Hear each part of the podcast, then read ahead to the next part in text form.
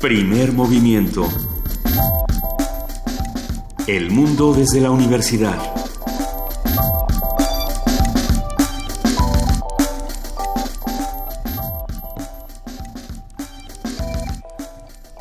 Días, son las 7 de la mañana, casi con 7 minutos, ya es viernes 17 de marzo y estamos empezando primer movimiento, querido Miguel Ángel Quemain, muy buenos días, ¿cómo estás? Hola querida Lisa, muy bien. ¿Ya listo para copiar en el examen? Listo para copiar en el examen. Todo, todo más que preparado porque te, veo cara como de fiscal anticorrupción. A ver, ahorita lo, lo, vamos a platicar, jefa de información, Juana Inés de esa, buenos días. En efecto, Luisa, eh, sí, eh, sería, sería chistoso si no nos estuviera pasando a nosotros, ¿verdad?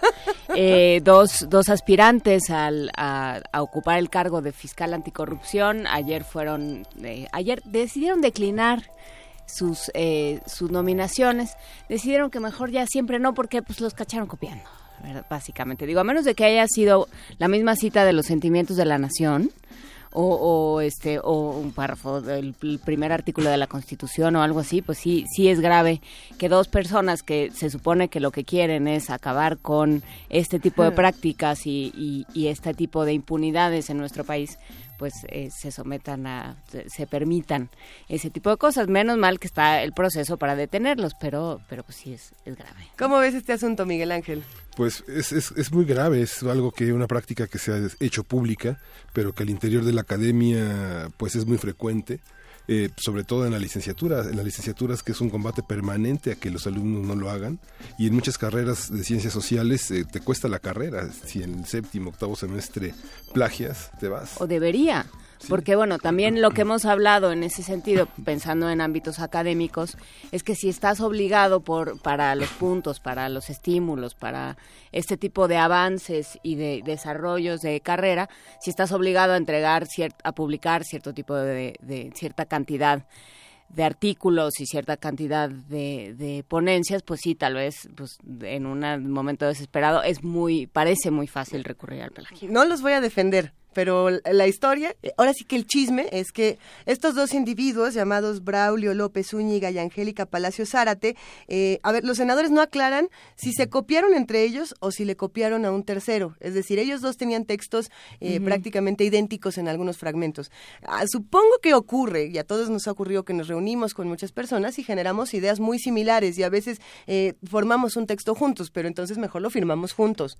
¿No? En lugar de, de, firmarlo como dos personas diferentes. Si ese es el caso, se pudo haber manejado como, a ver, nosotros dos tenemos esta propuesta. No, pero si los dos están compitiendo para el mismo puesto. Precisamente. O sea, a menos de que, de que pensaran hacer un, un dúo duovirato, ¿cómo se dice? No, no, estoy muy segura cuál habrá sido la, la intención de estos dos individuos. Pues, y no creo que además se vaya a aclarar mucho más, que ese es el asunto. Eh, la Secretaría Técnica de la Comisión de Justicia nos hizo llegar, esto es lo que, lo que se cuenta, nos hizo llegar un informe sobre una lamentable situación encontrada dentro de los ensayos que presentaron dos de los candidatos. Eh, a ver, eh, todo esto lo dijo la senadora Pilar Ortega, presidenta de la Comisión de Justicia, narra cómo, cómo fue este suceso y pues habrá que ver qué se hace con estos dos individuos. Sí, hubo un proceso de selección de 32 candidatos, quedaron 23 declinaron siete y dos de ellos fueron estos que hicieron 26 párrafos idénticos de 35, digamos, el 75% del 26 de 35. Estaría bueno hablar con Pedro Salazar porque con él hablamos eh, cuando empezaron las las eh, digamos, este concurso de selección, ¿te acuerdas, Luisa? Hablamos con Pedro Salazar sí, y él, del Instituto de Investigaciones Jurídicas y él estaba muy entusiasta y decía, bueno, pues vamos a hacer que la sociedad participe y vamos a hacer un trabajo con todos. Entonces vamos platicando con él a ver qué, qué hacemos frente a una situación así. Que, no se pierda el entusiasmo por cosas que no caiga la algarabía, como dice un amigo mío. Que no decaiga porque es viernes y tenemos muchísimas cosas que discutir el día de hoy, querido Miguel Ángel. ¿Por dónde le vamos a entrar?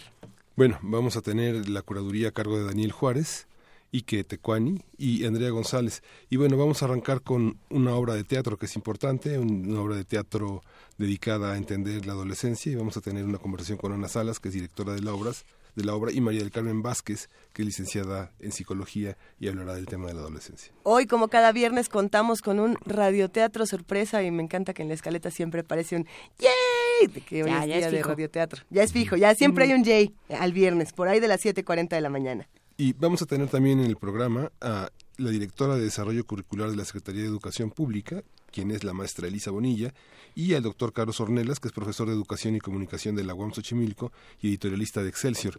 Vamos a conversar sobre la reforma educativa y lo que había quedado pendiente de respuesta el miércoles, que suscitó muchísimas llamadas y muchísimo interés de, de, diferentes sectores para aclararlo hoy. Creo que en la, historia de las historias del primer movimiento, Miguel Ángel, no estás para saberlo ni yo para contártelo, pero nunca había sucedido que, que, se vayan a, sentar de esta manera. Nunca había sucedido que, un funcionario dijera a mí, yo quiero que me den, me dejen decir mi versión, entonces pues adelante, ¿no? Pues, si quieren, aquí está el espacio. A ver, la poesía necesaria el día de hoy me toca a mí o, no, o le toca un radio escucha, o a quién le toca, o le toca a, Juana Inés, o le toca a, Miguel Ángel, ¿no? Bueno, ya tengo uno, pero si alguien tiene una sugerencia que esté menos eh, oscura para un viernes por la mañana, los invito a que nos escriban en arroba P Movimiento, en diagonal Primer Movimiento UNAM y en el teléfono 55 36 43 39, porque la mesa que sigue está bastante buena. Sí, es una mesa que se llama Raíz es una conversación con Diego Álvarez, director y dramaturgo que egresó de la Facultad de Filosofía y Letras de la UNAM y dirige la compañía Principio, que son un conjunto de investigadores escénicos y van a estar con nosotros Sol Sánchez, que es la actriz, y Daniel Primo, que es un creativo en artes visuales. Es una compañía muy interesante porque tienen una manera de hacer teatro bastante original a partir de una aplicación en la que se eligen el destino de las escenas, dos escenas, solamente cinco podremos ver eh, como público eligiéndolas a través de un celular. Uh, qué maravilla. bueno, estas son las locuras que siempre hace Diego Álvarez Robledo, que es un jovencísimo dramaturgo. Bueno, ya, ya lo iremos platicando porque vamos a cerrar esta mañana con el ensamble Tambuco Percute en San Ildefonso, una conversación con Marco Flores de Servicios Educativos del antiguo Colegio de San Ildefonso, a quienes les mandamos un gran abrazo y vamos a ver de qué se tratan todas estas conversaciones de 7 a 10 de la mañana. Pero ¿qué creen? A ver, ¿cómo, ¿cómo vamos a manejar esto, Juan Inés? Les voy a contar un poco el método de nuestra locura. Eh, a, ver, a ver, puesto que, que hemos abierto el espacio a curadores para que cada quien tenga, tenga su propuesta musical. También se abre el espacio a ustedes, a quienes nos escuchan y para ver qué es lo que quieren escuchar, qué es lo que les interesa saber. Entonces, eh, fue de esta manera. Y que Tecuani y Andrea González se quejaron de la música, les dijimos, perfecto, tienen el viernes para poner lo que ustedes quieran. Excelente. no es necesario quejarse para no es necesario la canción. También con cariñito se puede todo, muchachos. Entonces, lo que estamos proponiendo a partir del día de hoy es, usted quiere apropiarse de un viernes, entonces mándenos su propuesta mándenos las canciones, nos reservamos el derecho de admisión, como siempre, porque oh. pues, pues, pues, es Radio UNAM, o sea, tampoco es nuestra toda, tampoco podemos hacer tantos horrores y tenemos una serie de lineamientos muy serios que les vamos a mandar y, eh, y lo que proponemos es entren a las 7 y cuarto de la mañana, cuéntenos qué escogieron y por qué y pondremos sus canciones a lo largo del día. Puede usted concursar para la curaduría, acuérdese que puede escribir a primermovimientounam.gmail.com, comunicarse con nosotros a través de las redes sociales o del teléfono 5536-4339 y proponernos su curaduría para cada viernes. Si no, también si solo quiere oír una canción, también pídala y la vamos acomodando en los viernes con muchísimo gusto. El viernes de complacencias. Viernes de curadurías y complacencias. Ya están en la línea. Ahora sí, a ver que se arme. Andrea González, ¿estás ahí? Aquí estoy, hola. Hola Andrea, qué gusto escucharte. ¿Cómo estás? Muy bien, muy bien. Un poco nerviosa, pero aquí estoy. No, hombre, es un, es un placer escuchar tu voz, además de escucharla en Poesía Necesaria, ya te tenemos por acá. Y, y no estás sola, te acompaña por ahí Daniel Juárez. Y que te cuani, ¿cómo estás? Buenos días. Buenos días, sí, sí, está sola. están, en diferentes espacios, están listos para contarnos un poco de esta curaduría musical. ¿Quién va a poner la primera? Yo. Andrea, cuéntanos, por favor.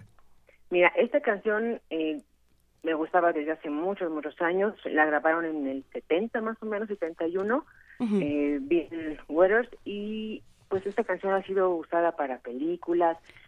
¿Cuál, es? ¿Cuál es? Se llama Ain't No Sunshine When She's Gone. No hay sol cuando ella se va.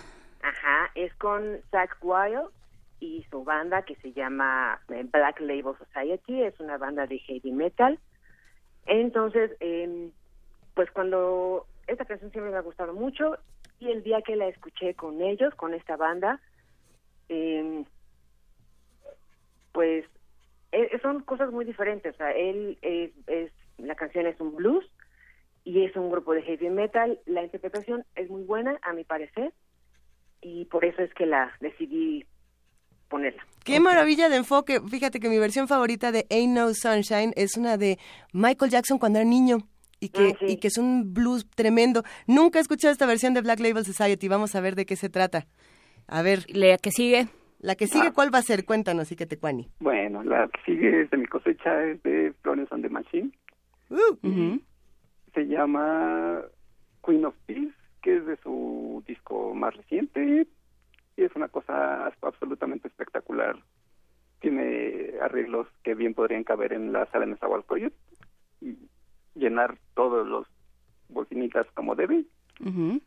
Y, eh, ah, bueno, también si les gusta, como sé que va a suceder, le pueden, pueden ver sus videos en YouTube y junto el disco arma una, aparte de ser una gran obra musical, los videos este, se enlazan y cuentan otra historia que complementa al disco.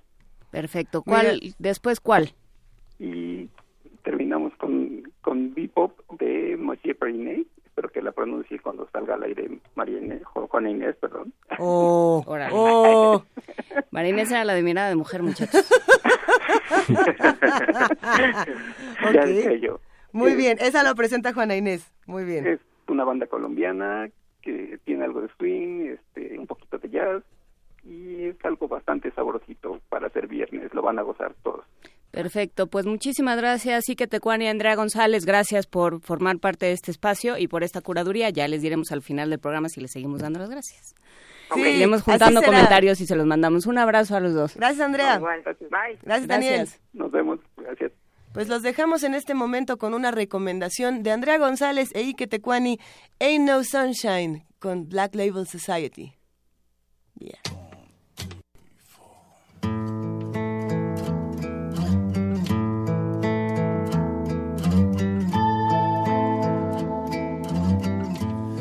No sunshine when she's gone.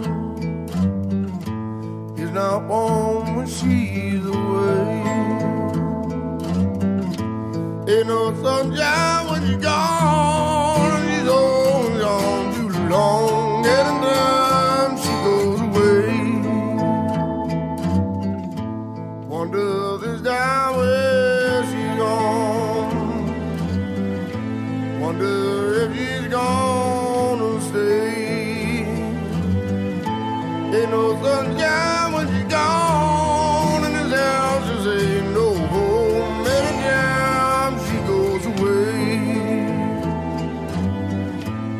no sunshine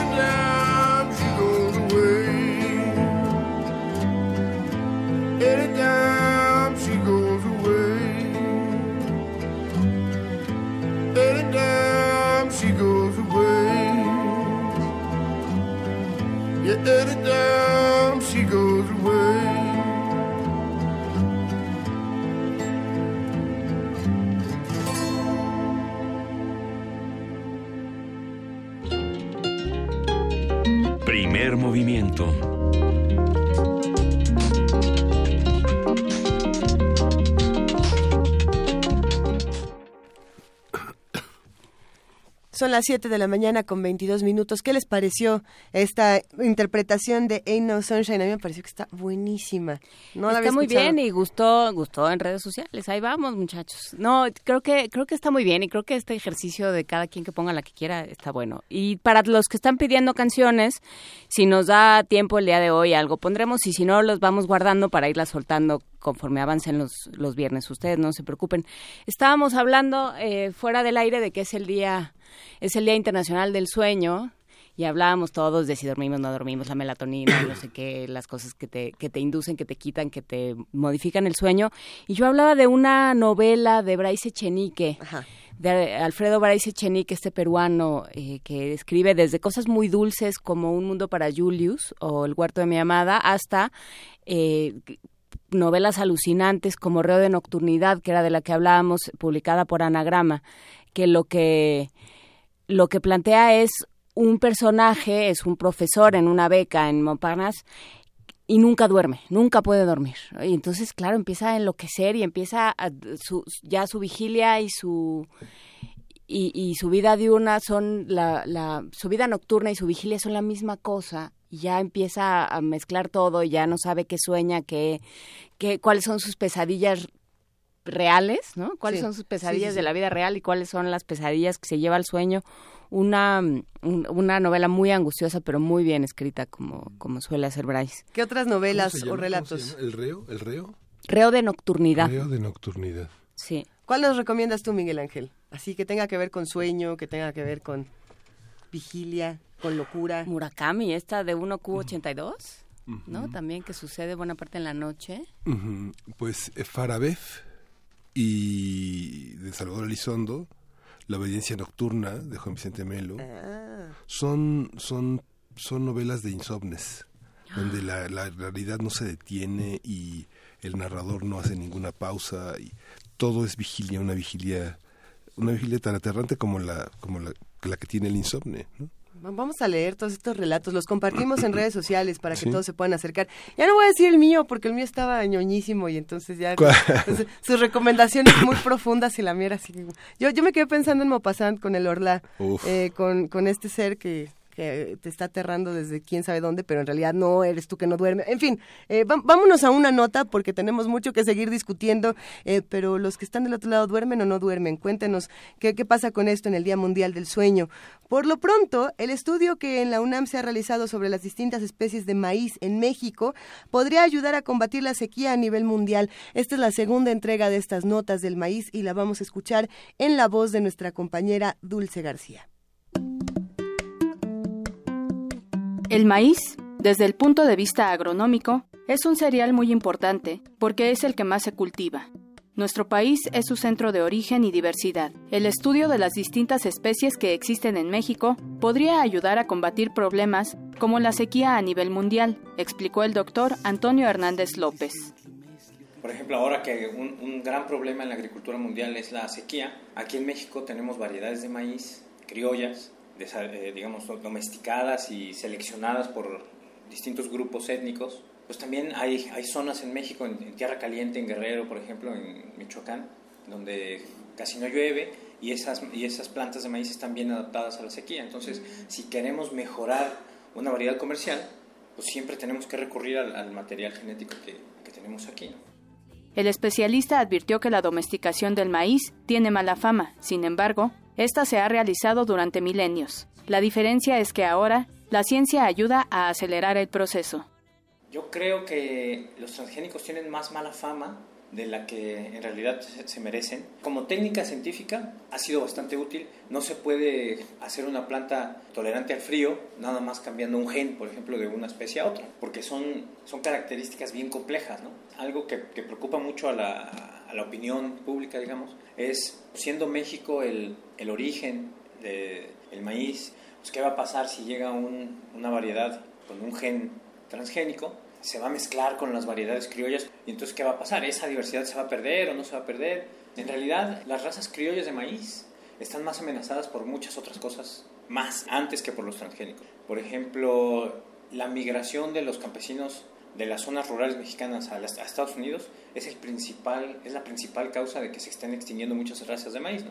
¿Por qué? Pues porque ya no dispersan sus semillas, sus semillas se quedan pegadas ahí. Entonces, si, si no hay humanos que los estén propagando y cruzando y todo eso, no se van a poder reproducir. El investigador de la Escuela Nacional de Estudios Superiores Unidad León considera que el maíz transgénico sí se debería cultivar en México, pero con precaución. Asegura que esta tecnología no afecta a la agricultura. Lo que la perjudica es que la producción se concentre en manos de solo dos empresas multinacionales. Para este tipo de estudios, Hernández López realiza investigaciones de campo con sus alumnos, en las cuales pueden pasar hasta ocho meses en observaciones en el invernadero de la Enes León, donde buscan muestras de microbios, realizan bancos de semillas y analizan el comportamiento de ciertos insectos. Para Radio UNAM, Dulce García.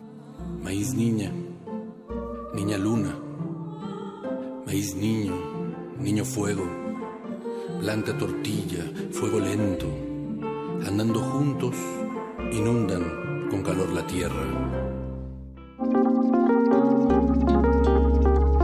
Primer movimiento. Hacemos comunidad.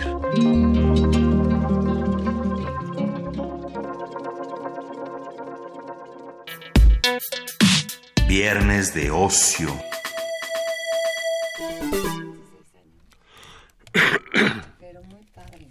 Oh, sí, nos estamos Siete, preparando. en 28 este de la momento. mañana ya estamos por arrancar esta, este asunto de los adolescentes, el teatro, lo que uno aprende cuando va al teatro. Pues venga, con la dramaturgia de Elisa Carrión y bajo la dirección de Ana Salas, la puesta en escena Un día seremos grandes aborda los temas del amor, la responsabilidad y el papel de los adultos en la formación de los jóvenes. ¿Tienen los adolescentes la capacidad suficiente para resolver sus asuntos y hacerse cargo de sí mismos?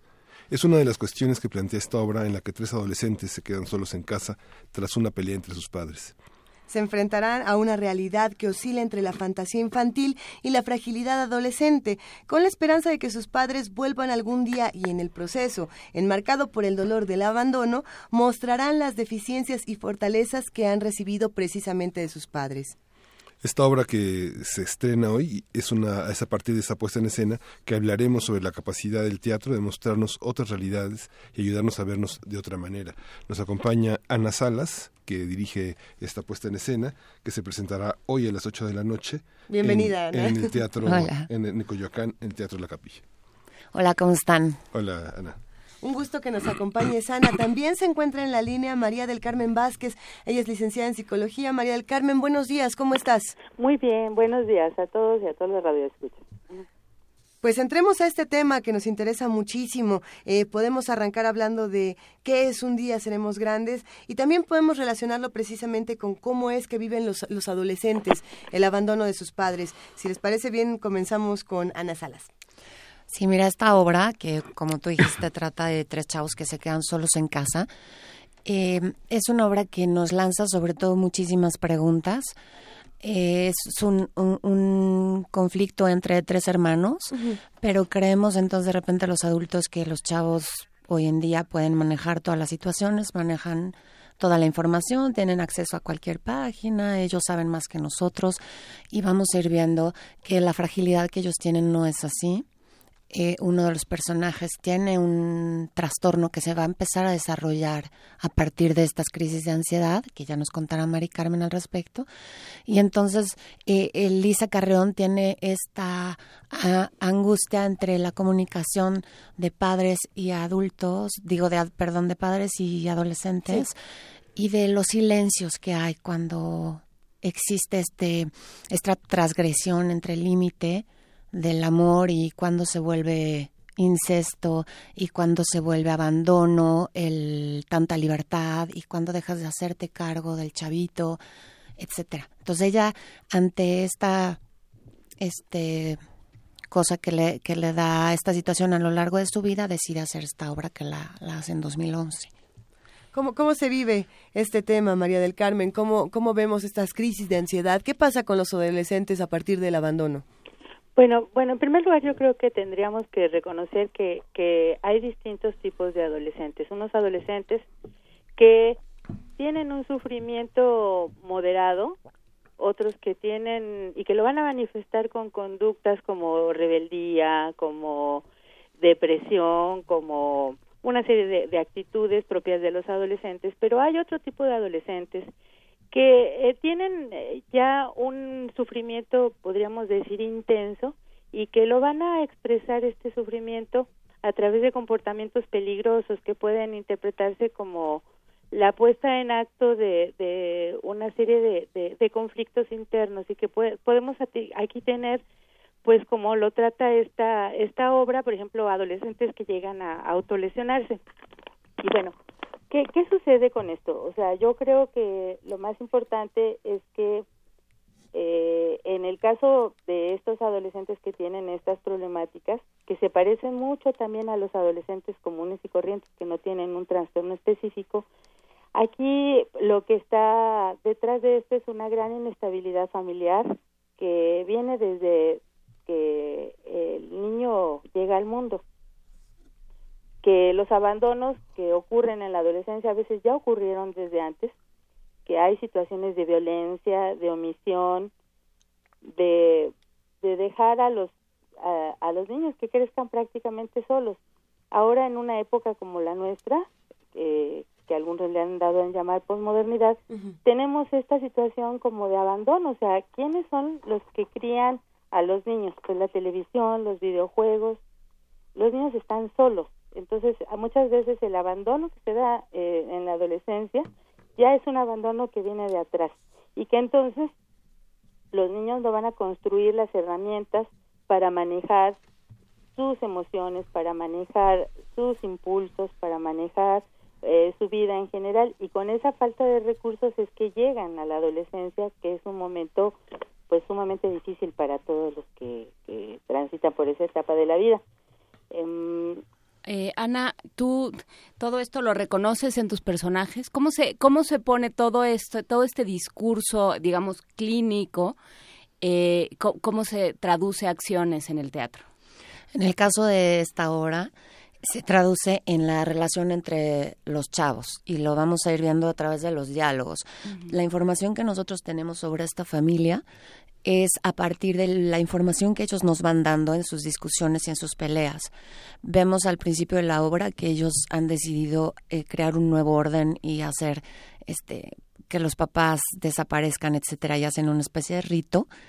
Y ahí vemos esta mente infantil que está jugando un poquito, este, se lo toma en serio, no se lo toma en serio, y ahí empezamos a ver estas mentes que, que van, casi son adultas, pero casi son niños, y, y lo empezamos a ver así. Y entre las peleas de los hermanos también empieza a ver esta tensión que sube, se eleva, y vamos a tener, bueno, no, no les voy a contar este la, la parte emocionante, pero vamos a tener este sí ya manifestaciones del padecimiento que nos está platicando Mari Carmen aquí y cómo los la familia no ha sido capaz de verlo, no sabe que lo tiene, ¿no? Eh, El teatro es muy amplio y muy diverso en México, pero una obra como esta este, busca educar, busca mostrarnos qué es la adolescencia, o hay una perspectiva artística desde el punto de vista teatral en la que hay una propuesta. Lisa es una dramaturga que ya tiene bastante tiempo, más de una década produciendo textos. ¿Y cómo, cómo ha sido la relación? ¿Cómo trabajas un texto eh, de una dramaturga mexicana? ¿Cómo, cómo, lo trabajas escénicamente? ¿Cuál es la aportación para el teatro, digamos? Si- ¿O es puramente educativo? No, fíjate que no es educativo. De hecho, me preguntaban sobre el límite de edad y, me preguntaban si podrían ir chavitos de 11, 12. Al fin y al cabo, como decíamos, la gente cree que ya pueden manejar estos temas. Dijimos no, porque al no ser una propuesta educativa, solo estamos lanzando más angustias y no estamos tampoco haciendo una propuesta didáctica con la obra. Más bien hacemos una propuesta, sí, estética. Eh, Lisa ha querido jugar porque empezamos a trabajar esta obra hace dos años haciendo una propuesta en construcción y ella quiso empezar a probar junto con Emilio Iturbe Kennedy eh, una serie de elementos en escena. Entonces, por ejemplo, estamos usando muchos elementos reales en escena. El agua es agua, la sangre la va a escorrer, etcétera. Y yo les he propuesto insertar a estos chicos en un ambiente fantasioso donde todo parece un cómic. Entonces están como metidos en un cómic, sin embargo todo lo, que manejan es eh, real. Y también por otro lado he, he querido trabajar con adolescentes. Entonces mis actores son chavos de 16 años que se han metido a interpretar esto y que, y que esta propuesta me parece que no es común porque no es fácil trabajar con chavitos, pero hemos logrado que ellos encuentren la expresión del teatro, del actor, aún sin tener un oficio ya bien establecido al respecto del teatro. Entonces sí estamos como lanzando estas este, propuestas con la, con la interpretación que hago, ¿no? Con Lisa. Lisa tenía sus reservas cuando yo le proponía este, mis cosas, pero ahorita ya lo, ¿Qué lo reservas? ves, está ¿Qué encantada. reservas? Por ejemplo, me decía qué tantas dificultades vamos a encontrar al trabajar estas emociones con gente tan joven, ¿no? ¿Cómo vas a hacer que los chavos este, se responsabilicen ante un trabajo profesional y etcétera, ¿no? Y comprometerse con los personajes. Entonces decía, bueno, pues vamos a ver, yo le iba enseñando avances y entonces ya fue finalmente convenciéndose que sí, esta propuesta le estaba gustando mucho. Y ahora bien, que a- muy a pesar de que no sea una propuesta, vamos a llamarla, entre comillas, educativa como tal, hay algo que- pasa interesante en los jóvenes y me gustaría preguntarte, María del Carmen Vázquez, ¿qué ocurre precisamente cuando jóvenes que vienen con estrés postraumático, con abandono, con muchas de las cosas que nos has mencionado, eh, asisten al teatro o a las diferentes manifestaciones artísticas y se enfrentan con, con este reflejo, con esta, esta suerte de catarsis? Cuéntanos un poco. Bueno, yo creo que eh, eh, estas eh, obras, por ejemplo, como como muchas otras situaciones este, que, se les presentan a, a los adolescentes, pueden ser como una oportunidad de reflexionar sobre lo que les pasa. Y puede ser una oportunidad también no solo para los adolescentes, sino también para los adultos, para que vean el sufrimiento del adolescente y sobre todo cuando es importante buscar ayuda profesional cuando se presentan cierto tipo de problemáticas y que los adolescentes no es eh, piensan que es como parte de su vida normal, sin embargo ya están teniendo dificultades, o sea, cada día nosotros encontramos que hay más adolescentes que practican, eh, por ejemplo, que tienen comportamientos depresivos severos, comportamientos con trastornos alimenticios, intentos de suicidio, adicciones eh, eh, y problemas a nivel de escolar y este y sobre todo este tema de las autolesiones. Entonces yo creo que una obra de esta naturaleza, pues si es manejada adecuadamente, claro, tendrá la posibilidad de dar a conocer esta problemática tan seria que viven los adolescentes y que están pidiendo a gritos con su cuerpo una intervención y una ayuda. Hay un tema que salió en redes sociales, doctora, y me, me gustaría platicarlo con, con las dos desde muy diferentes puntos de vista, tanto desde el teórico como es su caso, digamos el, el clínico, más bien como es su caso, hasta el, el, práctico y el artístico con, con Ana Salas. Eh, dicen es que a los, a, a los adolescentes se les se les tacha de rebeldes y, y digamos ya no se les da otra oportunidad y de alguna manera cuando vemos a alguien de 14, 15, 16 años, pensamos que ya sabemos quién es, ¿no? Eh, seguro es rebelde, seguro es de- eh, vas por la vida diciendo yo no pedí nacer, Nadie te entiende. nadie me entiende, ¿no? ¿Y, y qué tanto nos damos la oportunidad o no de darle una voz y de un y una personalidad propia a cada a, a tratarlos como personas, como personas y como individuos sobre todo. ¿Quién se arranca? María del Carmen, a ver, seguimos A ver, contigo. bueno, yo creo que eh, por un lado es una cuestión contradictoria porque en una época como la nuestra la adolescencia se tiene como ícono, o sea, como un ideal que todo mundo quiere parecerse adolescente. Incluso tenemos adultos y adultos bastante grandes que quieren seguir teniendo este comportamiento adolescente. Sin embargo, eh, al, al, al adolescente en sí muchas veces no se le da un espacio de expresión este como al niño, o sea, al niño se minimiza su, su, su palabra, su discurso, en el adolescente también.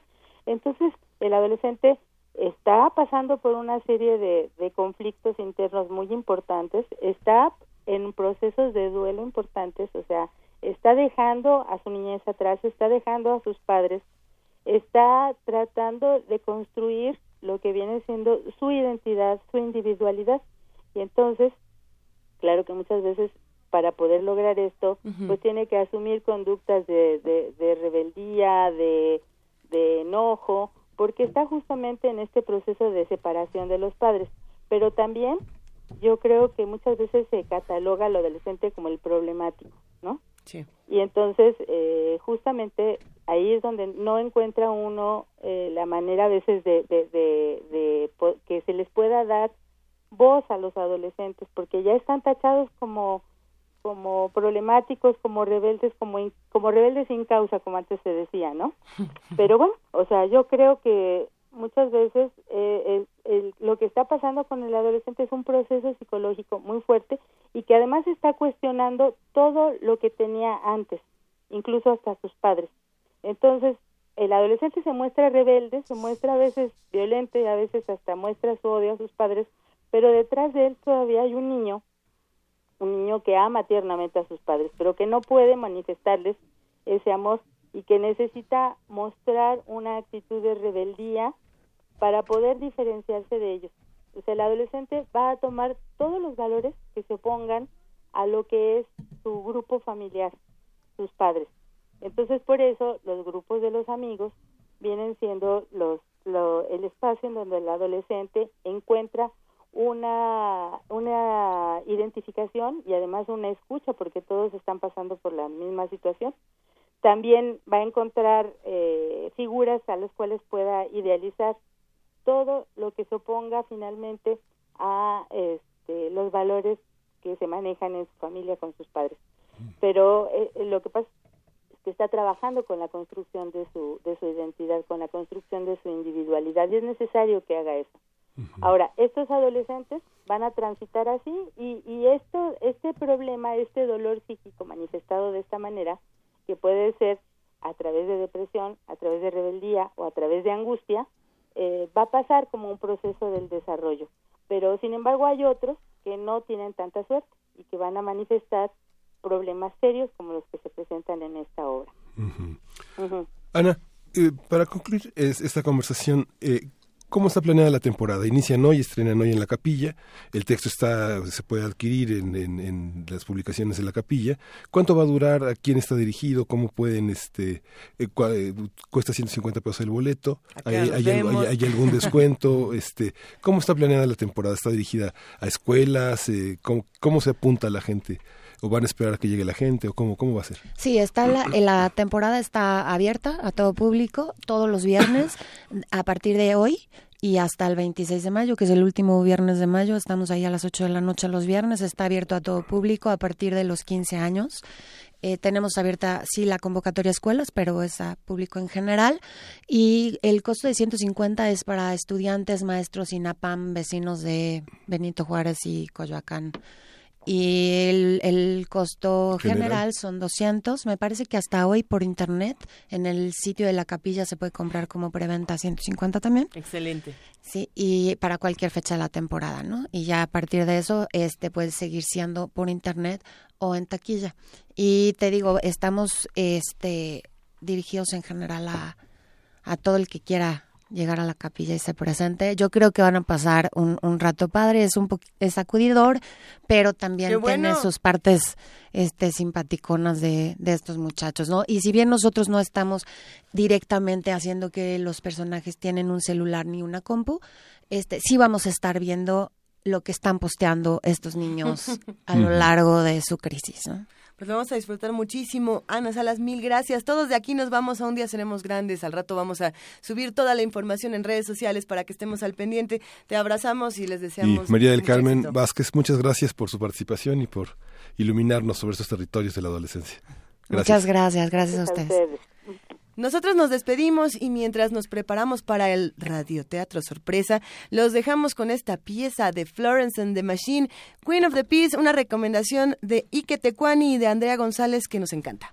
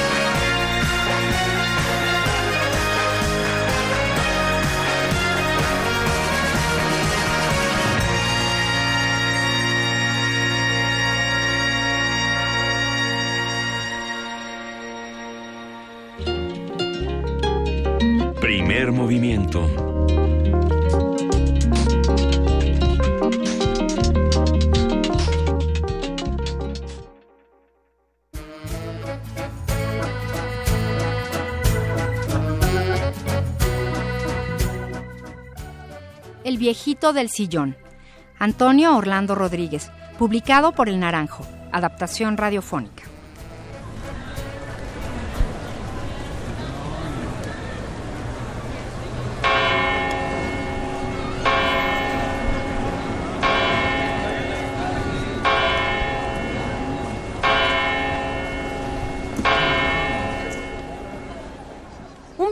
Vino a vivir al barrio y todas las tardes, cuando el reloj de la torre toca las seis campanadas, hace así.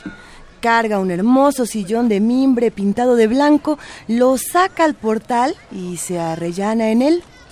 Mientras se mece hacia adelante y hacia atrás, el viejito comienza a recordar algo lindo que le haya sucedido durante el día. Medio que cierra sus ojos vivarachos como si se estuviera quedando dormido. Y entonces, ¡zas!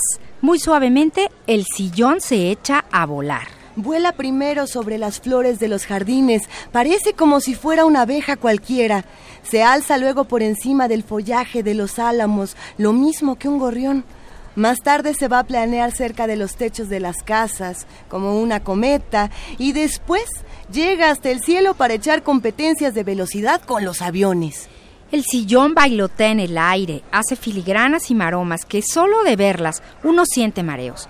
Pero al viejito, por lo visto, las piruetas no le dan ni frío ni calor, porque aunque el sillón se vire de cabeza, él sigue sentado de lo más campante, con las piernas cruzadas, bien reclinado contra el espaldar. Después, lentamente, el sillón empieza a perder altura hasta que se posa otra vez en el portal de la casa y vuelve a balancearse hacia adelante y hacia atrás con un vaivén tan aburrido que al verlo nadie sospecharía que acaba de regresar de una emocionante aventura.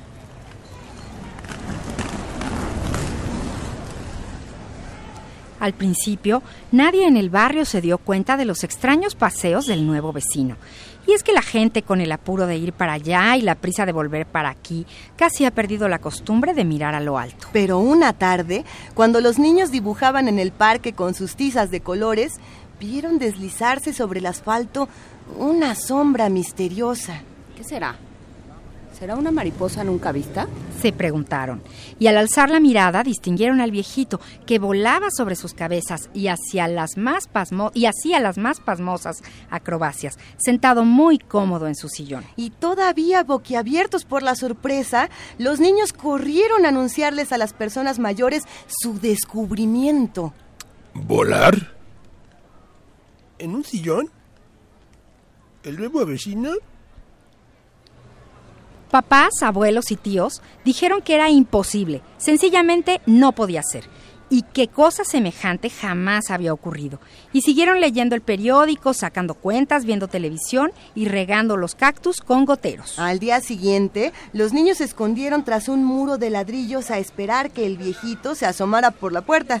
Y en cuanto el reloj desgranó las seis campanadas y el nuevo vecino se fue a pasear en su sillón de mimbre, todos volvieron a correr en busca de las personas mayores. Pero muchacho, otra vez con lo mismo. Que no puede ser, te he dicho. Pero tanto y tanto insistieron los chiquillos que a papás, abuelos y tíos no les quedó más remedio que abandonar por un momento sus ocupaciones y asomarse a las ventanas para complacerlos. Allá, en lo alto, el sillón daba volteretas de nube en nube y una vez que voló cerca de los postes del alumbrado eléctrico, el viejito les dijo adiós agitando su sombrero de paja con una sonrisa entre cariñosa y burlona. ¿Dónde? No veo nada. Esas ideas tuyas. Dijeron las personas mayores y continuaron pintando las casas, oyendo la radio, pegando botones, fregando los platos. Y lo mismo sucedió una y otra vez, todas las tardes igual, hasta que los niños se aburrieron de correr con el cuento del viejo y el sillón y de que nadie viera lo que tan claro ellos veían.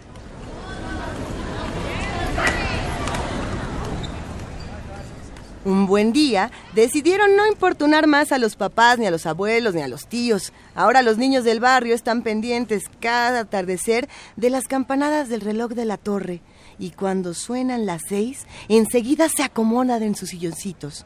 Se mecen hacia adelante, se mecen hacia atrás y empiezan a recordar tantas y tantísimas cosas lindas que cuando vienen a darse cuenta ya están volando sobre los techos de la ciudad. Vuelan como una bandada de pájaros caprichosos. Primero va el sillón del viejito y detrás, en perfecta formación, le sigue un montón de silloncitos. Retosan y hacen cabriolas por los aires, trazan figuras preciosas para quien las sepa ver y cuando encuentran un arco iris en el camino, se deslizan por su lomo arqueado que parece un tobogán. Si por casualidad a alguna persona mayor se le ocurre mirar para arriba en ese momento, siempre comenta lo mismo. ¡Qué nublado está el cielo! Y enseguida otra cualquiera asiente. Parece que va a llover. Eso si por casualidad miran a lo alto. El viejito y los niños que mientras tanto vuelan y revuelan en sus sillones, se ríen y hacen nuevas piruetas con la esperanza de que algún día todos esos que no ven comiencen a ver.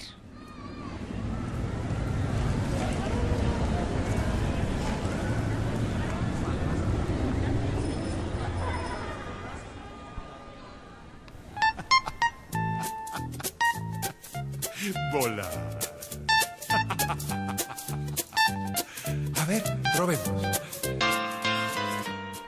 El viejito del sillón, de Antonio Orlando Rodríguez, publicado por El Naranjo, adaptación radiofónica.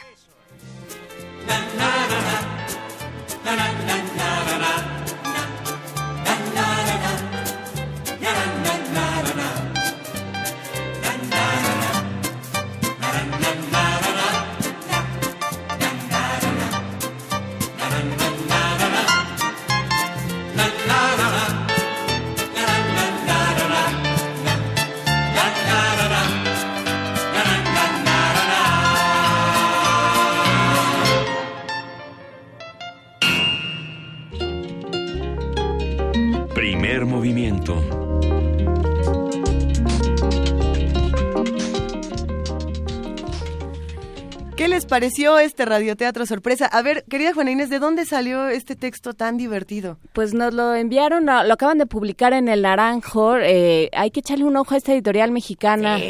Eh, independiente, que, cuando dice uno independiente, entonces vienen a la mente imágenes como de, de, no sé, como de Dickens, pero, pero no, en realidad es una, es una gran propuesta y es una propuesta hecha con textos y con ilustradores en español, casi todos, ¿no? O sea, con textos en español y con ilustra muchos ilustradores mexicanos. Este, por ejemplo, está ilustrado por una por una joven ilustradora mexicana. Este, entonces, bueno, pues hay que echarle ojo a lo que está haciendo el Naranjo. Acaba de ser nominado, me parece, para esta selección que hace la Feria Internacional del Libro de Boloña, que es la más importante del mundo en lo que toca a literatura infantil y juvenil, para eh, su, su catálogo de ilustración y de selección de libros infantiles, el White Ravens. Así es que felicidades a los de Naranjo. Gracias por enviarnos sus textos y, por supuesto, a todos los que publiquen obras para niños Échenlas. y jóvenes, mándenoslas y aquí les eh, si, si caben para una adaptación radiofónica la hacemos con mucho gusto. Pues va un abrazo para Amalia Fernández, para Paco Ángeles, para Arturo González, para Frida, para Vania y sobre todo a- para Miguel Ángel, que es el primer radioteatro al que, al que Sí, le es mi entra. primer radioteatro. Eso, Mi bien vocación, mi vocación actoral está. Ya, ya estás está listo. cumpliéndose. Sí. Miguel Ángel, te toca este coro de los adultos, más adelante hablaremos porque se relaciona mucho, por ejemplo, con el tema de los adolescentes que estábamos tocando, ¿no? Sí, la sorpresa y este, la duda que se tiene sobre las versiones que los niños nos dan de sus visiones. Ya va, va- va a ser todo un tema este. Quédense con nosotros porque a las 8 se va a poner todavía mejor, así que vamos a una pausa y regresamos a primer movimiento. Primer movimiento. Hacemos comunidad.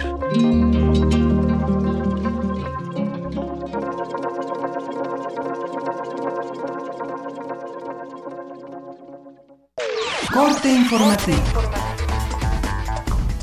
La UNAM. En nuestro país, 45% de la población adulta presenta mala calidad del sueño, lo que se refleja en la dificultad para levantarse, cansancio, somnolencia desde las primeras horas de la mañana y deterioro de la calidad de vida, afirmó Ulises Jiménez Correa, titular de la Clínica de Trastornos del Sueño de la Facultad de Medicina de la UNAM. Dormir no es un lujo y le damos más importancia pues al trabajo, a veces a la escuela. Hay que dormir bien. ¿Y por qué hay que dormir? Porque pues es una necesidad que implica aproximadamente la tercera parte de nuestra vida. Estar durmiendo mal va a deteriorar tercera parte de nuestra vida y las otras dos terceras partes cuando estamos despiertos pues tampoco vamos a estar funcionando bien porque no hemos descansado adecuadamente. En la muestra Nebulosas del nacimiento a la muerte estelar y mediante una aplicación en dispositivos móviles es factible recorrer todos los ángulos de esa materia cósmica. Habla William Lee, coordinador de la investigación científica de la UNAM. La mayoría de las fotos que están aquí se refieren a regiones que son espectaculares y visualmente muy muy bellas, o al margen de la información técnica y cuantitativa que se pueda obtener de las imágenes y de los espectros que se obtienen de la luz, las imágenes son bellísimas. Y el esfuerzo que han hecho para presentarlas aquí en las fotografías que vamos a ver, pero también en el asunto de la realidad virtual, es, es muy interesante. Se puede obtener muchísima información, no nada más sobre las estrellas, sino sobre el ciclo de elementos químicos en el universo y de la evolución del universo mismo como un todo. Nacional. Aldo Fassi, vocero de Seguridad de Nuevo León, aseguró que los penales del Estado se encuentran en orden. Agregó que las vejaciones a un grupo de internos en la cárcel de Apodaca fue un incidente que pasó en tres minutos. Braulio Robles y Angélica Palacios, agentes del Ministerio Público Federal y aspirantes al cargo de fiscal anticorrupción, fueron eliminados de la contienda al detectarse que 26 párrafos de los 35 que contenían sus ensayos eran idénticos. En cuanto a la redacción de ambos ensayos, eh, me refiero al siguiente participante, Braulio Robles Zúñiga, y de Angélica Palacios Zárate.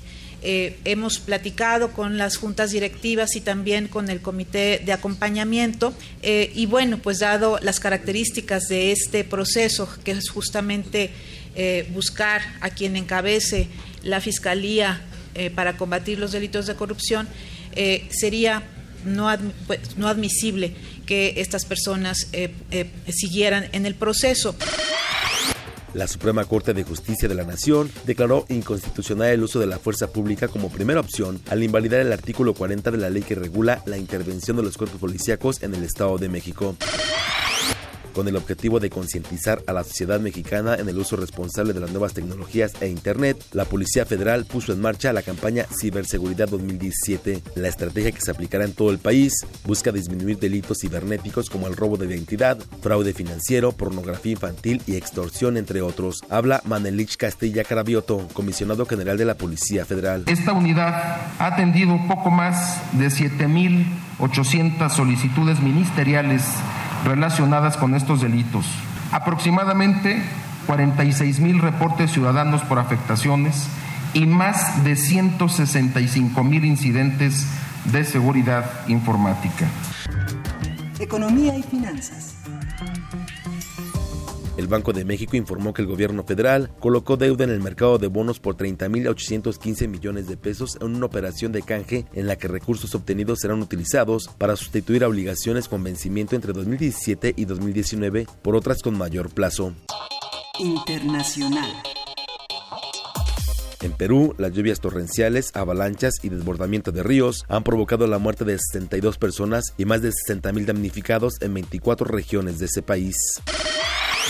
Al menos 10 personas, incluyendo turistas y científicos, resultaron heridas luego de una explosión en el volcán Etna en Sicilia. El presidente turco Recep Erdogan acusó a la Unión Europea de realizar una cruzada contra el Islam, luego de la decisión de la Corte de Justicia Europea de autorizar a empresas prohibir el porte de velo.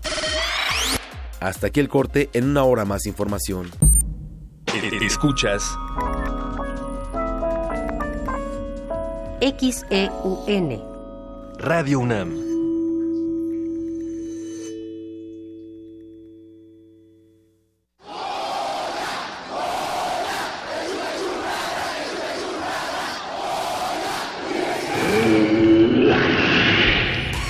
¿Te identificaste? Identifícate con Fundación UNAM y ayuda a becar a miles de alumnos universitarios. Súmate 5340-0904 o en www.funam.mx. Contigo hacemos posible lo imposible. El barrio, la fiesta, sonideros. Pasos de baile, protestas, inconformidades y movimientos sociales. En esta ocasión le venimos presentando el proyecto de moda de novedad Ocanyore, un monólogo de teatro sin fronteras dirigido por Ángel Patricio Rubio. Próxima estación, Sala Julián Carrillo de Radio UNAM. Todos los martes de marzo a las 8 de la noche. Entrada libre. Te esperamos. ¿Quién te enseñó a sumar y a multiplicar tu confianza? ¿Quién te inculcó el amor por la lectura? ¿Quién te enseñó que los colores de la bandera y el himno nacional se llevan en el corazón? ¿Quién te enseña a superar cualquier desafío? Es un maestro. Y de la mano de las maestras y los maestros se construye el futuro de México. Apoyemos a los maestros, apoyemos la educación. Somos turquesa, somos nueva alianza. En 1976, la inconformidad se volvió estridencia. La rebeldía, un lenguaje de protesta. Llega a México la exposición Punk, sus rastros en el arte contemporáneo. Más de 40 artistas nacionales e internacionales exponen alrededor de la influencia de este movimiento en el arte contemporáneo. Museo Universitario del Chopo. Hasta el 26 de marzo. Más información en www.chopo.unam.mx. Germinar en medio de la erosión. Navegar a merced del hombre. Reencontrar la geología de la palabra. Poesía en voz alta, punto 17. Palabras para el antropoceno. Conferencias, talleres, performance y espacios sonoros. Lenguas maternas y emergentes. Del 29 de marzo al 2 de abril en Casa del Lago. Más información en www.casadelago.unam.mx.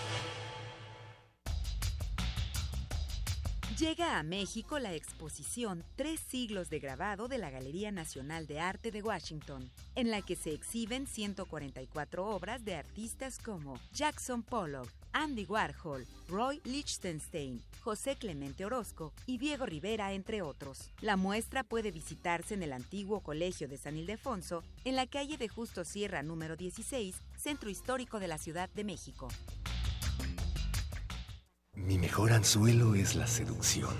Elijo a mis víctimas, me gano su confianza, las llevo a mi apartamento y, finalmente, al interior de mis entrañas. Radio UNAM te invita a ver La confesión del caníbal. escrita e interpretada por Sergio Rue, bajo la dirección de Eduardo Ruiz Aviñón. Todos los lunes de marzo a las 8 de la noche en la sala Julián Carrillo de Radio UNAM. La entrada es libre. Radio UNAM. Sumérgete en la música del planeta. Encuentra las perlas acústicas en el Mapamundi. Salpicadas desde Radio Nacional de España, Mundofonías. Una producción de Juan Antonio Vázquez y Araceli Zigane, creada para divulgar los ritmos del mundo. Sábados 6 de la tarde, por el 96.1 de FM. Radio UNAM. Búscanos en redes sociales, en Facebook como Primer Movimiento UNAM y en Twitter como P Movimiento o escríbenos un correo a primermovimientounam@gmail.com. Hagamos comunidad. Y hablábamos fuera del aire de muchísimos temas, Miguel Ángel, Juana Inés, y uno de ellos es precisamente lo que ha pasado con la Constitución de la Ciudad de México, qué derechos se han ganado, qué derechos se han perdido, por qué la PGR está haciendo lo que hace. Pero un tema que se discutía y me parecía pertinente para presentar la siguiente nota era precisamente el derecho a la vida digna y a la muerte digna. Eh, ¿Qué se hace con estos casos? ¿Se le llama o no se le llama eutanasia? Eh, ¿Cómo tendríamos que llevar a cabo los cuidados paliativos de estos eh, enfermos terminales? O, o bueno, como o sea, ya me van a decir que no les digamos así, eh, pero sí, en efecto, ¿cómo vamos a llevar los últimos momentos de la vida de las personas? ¿Cómo vamos a apoyarlos? Eh, hay una nota interesante, Miguel, no, no sé tú qué opines de este tema de la Constitución, de los derechos y precisamente de estos cuidados tan importantes al final de la vida. Sí, los cuidados paliativos al final de la vida pueden ser para cualquier edad, ¿no? Sin embargo, el derecho este, a una muerte digna es algo que se ha venido haciendo de los últimos 50 años de una manera muy compleja. Hay un libro que les recomiendo muchísimo que se llama La, La menos mala de las muertes. La de- menos mala de las muertes. de Margaret Pabst, lo editó Paidós y es un extraordinario libro que hace un panorama alrededor del mundo sobre el derecho de ser viejo, el derecho de morir de enfermedad y el derecho a dejar de sufrir, a decir que ya no se puede y que la vida es invivible. ¿no?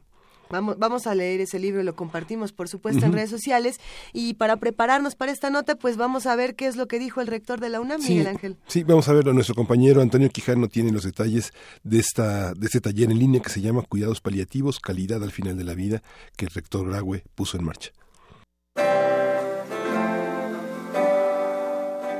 En México los cuidados paliativos están en pañales, afirmó el rector de la UNAM, el doctor Enrique Graue, al presentar el segundo taller en línea Cuidados paliativos, calidad al final de la vida, dijo que el objetivo es preparar al personal de salud encargado de apoyar a pacientes, así como especialistas que se conviertan en líderes en la creación de equipos interdisciplinarios. En el auditorio Raúl Fournier Villada de la Facultad de Medicina señaló que hoy en día hay 9.8 millones de personas con más de 65 años y para 2050 esta cifra aumentará a 23 millones. y nos vamos a morir, ya si bien se decía, por lo menos en la mitad de los casos, de enfermedades cerebrovasculares, de cáncer, de enfermedad pulmonar crónica obstructiva crónica. Esas van a ser las causas de muerte.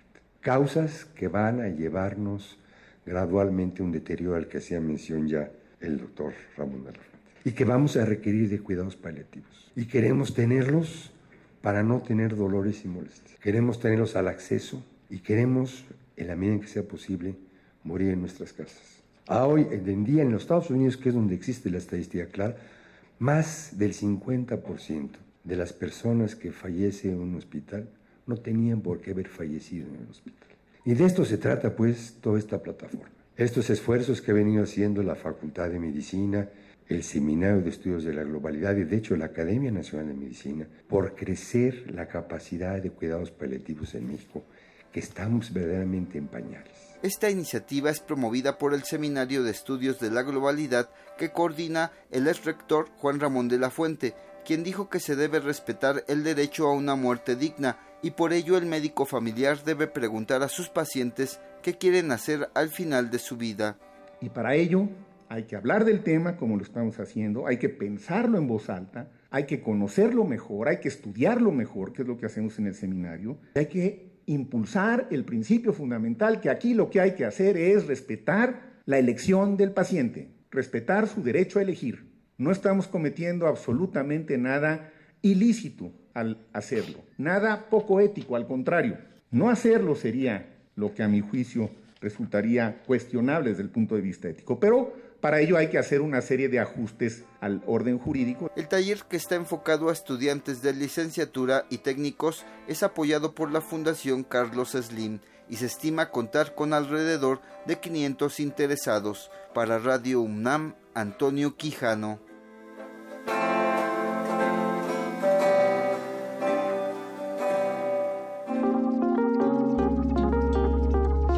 Primer movimiento. Hacemos comunidad.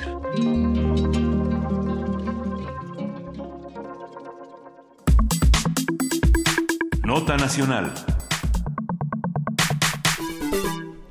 El pasado 13 de marzo se presentó el nuevo modelo educativo que pretende reformar los planes de estudio, perfiles de egreso, estrategias, materiales y métodos pedagógicos con base en la reforma educativa de 2012 y del artículo 12 transitorio de la Ley General de Educación. Entre las principales metas de este modelo está la capacitación de 500.000 profesores durante 2017 y 300.000 en 2018. Esto revela la intención del gobierno de capacitar en solo dos años a una cantidad de maestros superior a la del total de docentes que se evaluarían en todo el sexenio de Peña Nieto. De acuerdo con el diputado de Morena, Escobar García, el anuncio del nuevo modelo educativo es solo un acto de simulación del secretario Aurelio Nuño, ya que, cito, su perfil nada tiene que ver con la educación y en realidad no está aportando algo nuevo. Lo que propone como nuevo modelo educativo ya se viene trabajando en las escuelas del país desde el año 2011. Y bueno, vamos a ver qué pasa con todo este asunto, Miguel Ángel, que, ha estado interesante. Sí, bueno, vamos a tener una conversación, ya está en, en cabina la maestra Elisa Bonilla, que es directora de Desarrollo Curricular de la Secretaría de Educación Pública. Bienvenida, buenos días. Hola, muy buenos días. Nos da muchísimo gusto que nos acompañes y, que te hayas sumado a esta conversación de, esta manera, porque también se encuentra en la línea el doctor Carlos Ornelas, profesor de Educación y Comunicación en la UAM Xochimilco y editorialista de Excelsior. Buenos días, Carlos, ¿cómo estás? Hola, ¿qué tal? Buenos días. Eh, ¿Eres Luisa o Juana Inés? Luisa, nos volvemos a oh. encontrar, Carlos. Aquí está Juana Inés también y Miguel Aquí Ángel. Carlos, buenos días. Ok, saludos a todo el auditorio y a ustedes todos también. Hola, Carlos. Hola, mi amiga, ¿cómo estás? Bien, ¿y tú? Bien. Aquí haciéndome guaje. ¿Cómo, ¿Cómo le vamos a entrar a este tema? ¿A quién le vamos a dar la palabra, eh, querida Juana Inés? ¿Cómo, cómo armamos esta dinámica? A ver, eh, si, si pudieras recapitular, Carlos, algunas de las, de las eh, reticencias o de las observaciones que tenías al modelo y que expresaste el miércoles pasado, podríamos arrancar desde ahí, si están de acuerdo, y ya le cederíamos la palabra a Elisa. Bien. El, en términos generales, veo bien el modelo, es uh, algo así como una respuesta tardía, pero tal vez efectiva, a aquella denuncia que ahorita ratificó este diputado de Morena de que la reforma era laboral y no educativa. Ahora presenta un planteamiento educativo eh, dividido en los cinco pasos que discutimos. Eh, más allá de la palabra que no me gusta para no concentrarnos la discusión en la en la gramática, el aspecto de gobernanza es el que veo problemático. Eh, primero, que eh, incorpora al sindicato, ojo, dice sindicato, no dice el gremio, no dice maestros, o sea, a la corporación como actor preponderante equiparado a las autoridades educativas. Y que además sabemos que el sindicato es gobierno en la mayor parte de las, de las direcciones de educación de los estados. ¿Cuáles son los tres problemas o obstáculos que le veo a la reforma? El primero viendo que es bien y sobre todo esto para los maestros, la capacitación, actualización, eh, nuevos programas, etcétera, es muy caro, cuesta dinero y de dónde vamos a sacar esos recursos. Eh, para este año lo que hay es poco, pero se puede gastar, pero en los próximos proyectos va a ser esto. En segundo lugar, están los opositores, los abiertos y los disimulados. La coordinadora ya, ya marcó su, su, punto, aquí no pasarán, y además es cierto, ya el gobierno claudicó y ya dijo que en Oaxaca ya les está regresando las plazas, el gobernador dijo que la eh, bilateralidad es lo correcto y que ahí les van ahí les va el recurso que antes tenía. En Chiapas eh, ya quedó confirmado que el pacto que hizo el secretario de Desarrollo Social la reforma no se pone en práctica hasta noviembre del 18, es decir, hasta que se acabe este gobierno.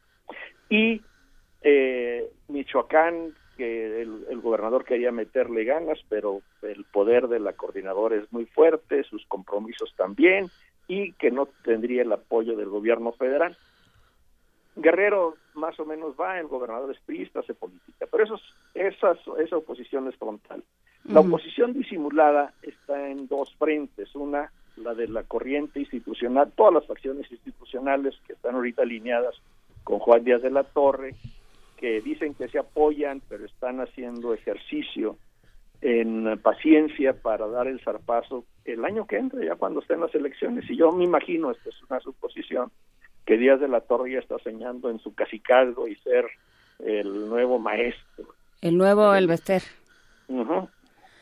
Eh, le faltan tamaños pero también le faltaban tamaños el Vester cuando sustituyó a Longitud, o sea que... Cuando Hank la sacó de, este, de, su escuelita, sí. Ajá, ahora, la otra, el otro eh, elemento de, de disimulo son los gobernadores. Sí, ninguno critica al presidente, pero ninguno apoya de corazón la reforma.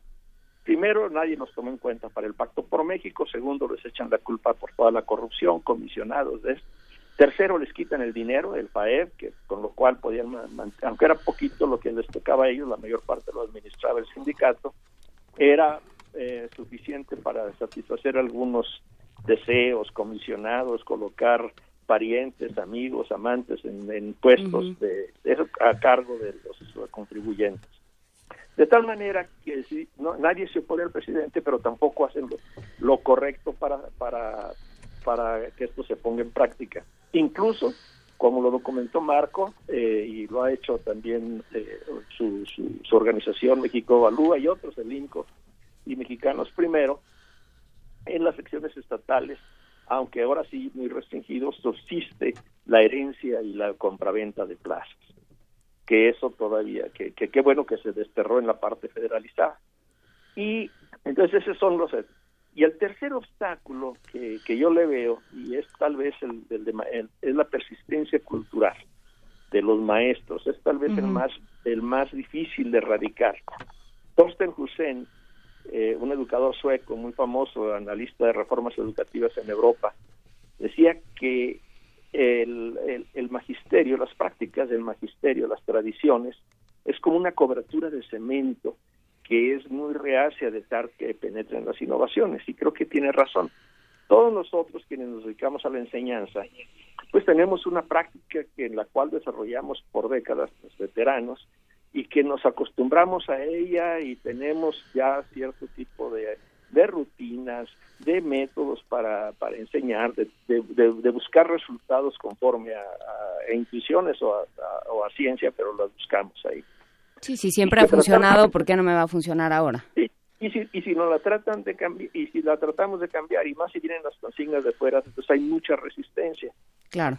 Claro, que esto no es fatal, ¿no? De esta resistencia no está escrita en piedra y las reformas exitosas en el mundo, y ahí están Finlandia, Alberta, que tienen enfoques humanistas, no las exitosas de Asia, que son muy memoristas, eh, se basan en eso, en un convencimiento de los maestros que tomó décadas. Entonces el secretario, eh, después del discurso de la revolución educativa, que, que, es una vacilada, creo que ya recapacitó, ya lo sacó de esto, ha sido claro de que esto tomará mínimo 10 años en, ponerse en práctica, en que llegue al salón de clase. Entonces, para eso, eh, qué bien que, lo esté contemplando así, pero se, se enfrenta a esos tres obstáculos asociado a que el sexenio, el tiempo mexicano, como dijo Carlos Fuentes, está en sexenios. Y ya, y este se acabó, la clepsidra ya, ya está dando la vuelta completamente. Aunque el PRI repitiera en la presidencia de la República, es difícil como se ve ahorita, desde ahorita, de todas maneras la lógica sexenal eh, indica que cuando llegue va a tratar de barrer con todo. Incluso el secretario Nuño llegó y aunque tomó esto de la escuela al centro, ya estaba en el programa sectorial de educación, ni siquiera lo citó porque llegó tratando de cambiar toda la imagen del ex secretario Chorifé. Muchas gracias, Carlos Ornelas. Resumo un poco eh, tres, tres problemas principales. Es muy caro, no se sabe dónde van a salir los recursos, tiene opositores abiertos y frontales como la CENTE y unos eh, soterrados como los gobernadores, como facciones institucionales del, del propio sindicato y hay una persistencia cultural de los maestros a seguir apegados a, un, a una cierta forma de enseñar. Eh, Elisa Bonilla, de, de la Secretaría de Educación Pública, ¿cómo quieres empezar esta réplica? Bueno, primero que nada agradeciéndoles a ustedes la invitación. Es un gusto eh, estar aquí, es un gusto eh, poder hablar con ustedes del, del, modelo educativo y yo hago comunidad todos los días oyendo primer movimiento, entonces ahora me tocó estar de este lado y es de verdad, de verdad un honor. Muchas gracias. Eh, pues yo, mira, empezaría diciendo eh, también gracias, Carlos, porque creo que eh, necesitamos todas las voces, necesitamos también las voces críticas y, me parece que, que, la voz de Carlos ha estado ahí desde hace muchos años y particularmente con esta reforma, al menos en las dos consultas, la de 2014 y la de 2016, nos hemos encontrado ahí y hemos encontrado también muchísimas cosas en común. Eh, yo eh, empezaría diciendo que si fuera fácil y si fuera cuestión de apretar un botón, ya se hubiera hecho, ¿no? Este, tenemos críticos que nos dicen que hemos tardado mucho tiempo, otros que dicen que lo hemos hecho este, al vapor y demasiado rápido. Eh, a mí me parece que el tema de la educación es un tema de muy largo aliento, es un tema que, como bien dice Carlos, implica cambiar la cultura y al, y al, y al cambiar la cultura, en este caso escolar y de los profesores, eh, lo que nos estamos planteando aquí es algo que ha estado sobre la mesa desde hace bastantes años y es que este tipo de reformas que son de carácter estructural, que son muy profundas, no pueden ser exclusivamente tareas gubernamentales. Es, es una política de Estado que rebasa este pues los exenios y las formas esto de organización que eh, tenemos eh, en el sentido de que pues nosotros como administración federal terminamos el último día de noviembre de 2018 pero siguen muchos otros actores. Entonces, yo creo que en el capítulo de gobernanza eh, están puestos muchos de los actores, todos los actores que participan y que participamos en, en, esta, en esta transformación. Entonces, la responsabilidad es una responsabilidad eh, que a mí me, me, importa mucho destacar, que no es exclusiva de la Secretaría de Educación Pública. La, la responsabilidad es de la Secretaría de Educación Pública es de las autoridades educativas estatales, es de los docentes, es de los padres de familia, eh, es de todos, ¿no? Y, y en ese sentido eh, hay cosas que la Secretaría de Educación Pública puede hacer, puede impulsar y otras eh, que dependemos de que las instancias correspondientes también se responsabilicen. Yo estuve los dos últimos días, Carlos, te diría, trabajando con las autoridades educativas estatales, de subsecretario de Educación Básica a responsable de los niveles educativos y lo que me encontré este miércoles y jueves es un enorme interés y una y un gran compromiso en general, ¿no? Están de hecho, terminamos la sesión ayer en la noche y lo que pedían es sigamos como, esto es el Consejo Nacional Directivo de lo que se llama la Escuela al Centro, que es una transformación de la escuela y que tiene estas, estos representantes y lo que nos decían es sigamos sesionando de aquí para adelante para realmente poder echar, echar a andar todo lo que está en la ruta de implementación. Entonces, te diría que en el, en el renglón que a mí me toca, lo que, lo que percibo es eh, en general un gran compromiso de los actores por querer hacer estas transformaciones. No es sencillo, sin duda hay detractores, hay a los que no les parece. Si fuera fácil, como decía al principio, y si todos fueran a estar de acuerdo, pues este, la, la cosa rodaría sin más. Pero sabemos que eso no puede ser así y, y pues se tendrán que ir encontrando las maneras de, de ponernos de acuerdo. Yo creo que por eso una, un for, los foros de consulta fueron tan importantes. Si revisamos los documentos que se publicaron en julio y los que se entregaron ahora el lunes pasado, pues se verá que muchas de las críticas que, se, que la sociedad hizo y de las peticiones que, que planteó se incorporaron a los documentos. El secretario en julio dijo estos documentos están terminados pero no son definitivos y hoy lo que entregamos son los documentos definitivos después de incorporar muchísimos de los de los comentarios, de las eh, sugerencias, observaciones, etcétera. ¿Por qué? Pues porque sí nos tomamos muy en serio que, que, la sociedad tiene cosas que decir y que no le corresponde solamente eh, al funcionario este, tomar la, eh, tener la, la, última palabra, aunque la ley así lo plantee, aunque la ley le dé a la Secretaría de Educación en materia curricular, por ejemplo, toda la libertad para y la responsabilidad para tomar las decisiones.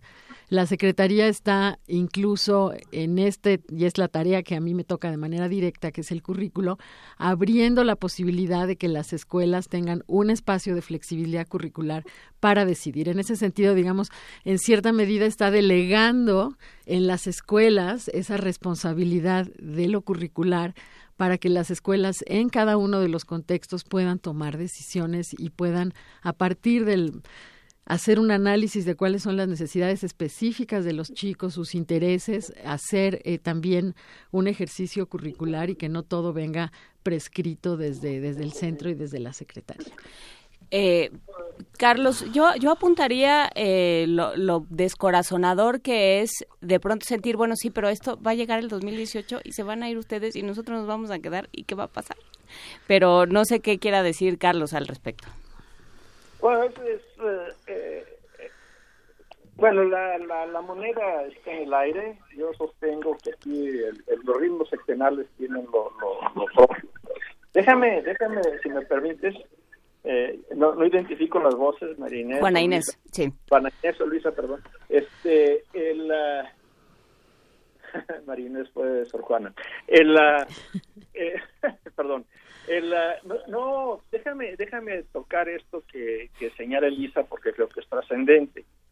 El, eh, en efecto, este gobierno se ha aplicado en, en meter esta reforma, tiene, tiene una dirección cara, los propósitos fueron claros desde el principio, desde el Pacto por México, eh, eh, que incluía la calidad, nadie se puede oponer a mejorar la calidad, aunque luego reduce el concepto a, a mejorar las calificaciones en PISA. Y luego el, el otro que es la expansión de la media y la superior, y retomar la rectoría de la educación. Esta es la, es la, es, es la clave y creo que aquí es lo que nos marca, es el, donde el pesimismo me, me agarra, porque siendo realmente una, una necesidad de descolonizar el gobierno de la educación básica que por décadas fue cultivando el sindicato eh, y sus facciones, eh, ya se echó para atrás el gobierno, ya no lo está concluyendo y esto tiene mucho que ver, sobre todo después de Noches Plan. Es desde que se lanzó esta nueva organización de los subsecretarios de educación básica, yo entendí que al igual que como lo hizo antes el secretario de, al regionalizar la, con los gobiernos, porque negociar en la CONAGO eh, siempre es muy complicado, entonces con en regiones, cinco regiones con los gobernadores, pues para presionarlos, para empujar y de ser posible controlar algunas de las de las cuestiones. Y lo mismo con este nuevo organismo que, que creó el subsecretario de Educación Básica, que lo, lo, lo, lo legitimó con, con, acuerdos. Y es ahí eh, donde le veo dos vertientes. Una, el afán de trascender, de lograr, de, de que llegue, eh, y trabajando con, con estos actores que, que son muy mañosos. De estos subsecretarios, eh, de educación básica o directores generales dependiendo de la estructura en secretarios por ejemplo el, el uh, alrededor del 80% son cuadros leales al sindicato, acostumbrados eh, y son tienen experiencia, son personas inteligentes, tienen carrera y están acostumbrados a fingir, son expertos en sentarse a mesas y hacer como que negocian, pero y saben cuándo tienen sus tiempos, lo saben muy bien. Eh, en alguna ocasión, en un debate que coordiné entre el entonces subsecretario Gómez Morín y, y yo, un representante del Comité Ejecutivo Nacional, Mauro Yorzábal, eh, pues estaban debatiendo y, luego, ya después de, de, estar fuera, ya fuera del aire, le pregunté a Mauro, oye, ¿y es cierto esto de la nueva escuela? ¿Lo van a hacer? Dice, no, mira, no te preocupes, Gómez Morín, cuando mucho, dura seis años. Nosotros estamos aquí permanentemente y eso lo saben muy bien y lo repite Silvia Luna cada que puede y están trabajando con eso.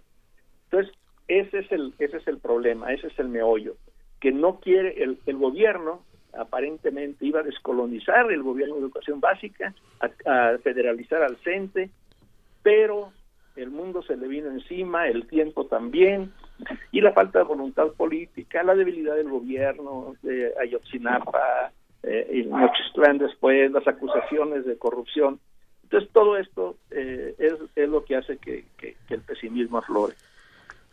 Sobre una reforma, y en esto no, no, no, no tengo empacho en decirlo, que eh, sobre todo ya presentado en el modelo, tiene bases filosóficas, psicológicas y pedagógicas de muy buen nivel.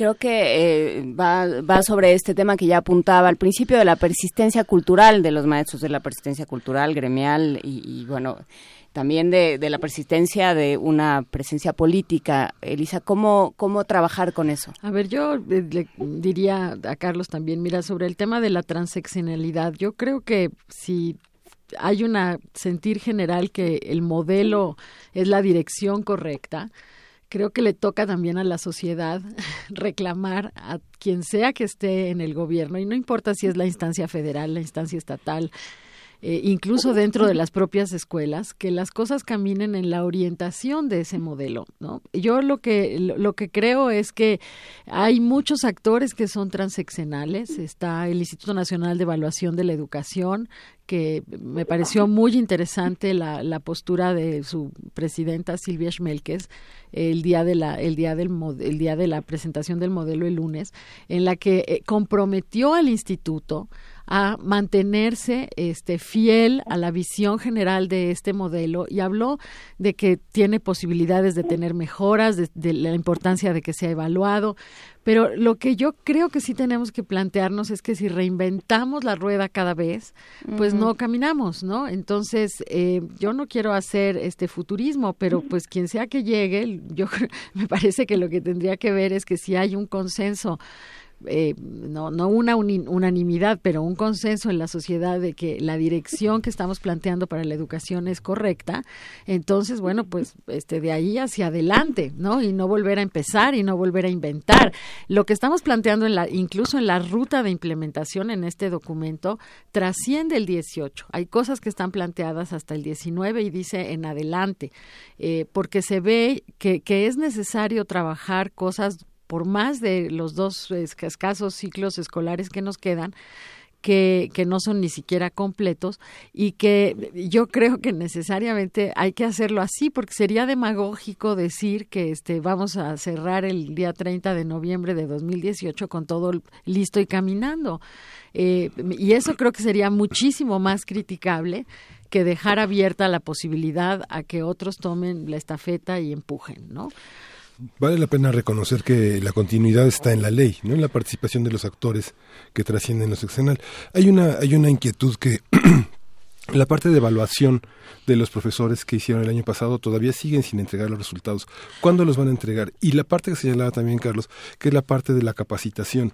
Muchos de los eh, tutores que no son capacitadores, la tutoría es algo más, es todo un concepto de compañía de los nuevos eh, valores que entran a la docencia, es importante, pero a la mayoría de los que hicieron tutorías el año pasado no les han pagado. Y hay un enorme desaliento en los profesores por eso. Sí, hay toda una, si recuerdan, el, el INE recién incluso modificó el modelo de evaluación, estamos arrancando con un nuevo modelo de evaluación este año, haciendo ajustes. Eh, la ley del servicio profesional docente se promulgó en el 2013 y dice muchas cosas y hay que poner muchas cosas en orden, ¿no?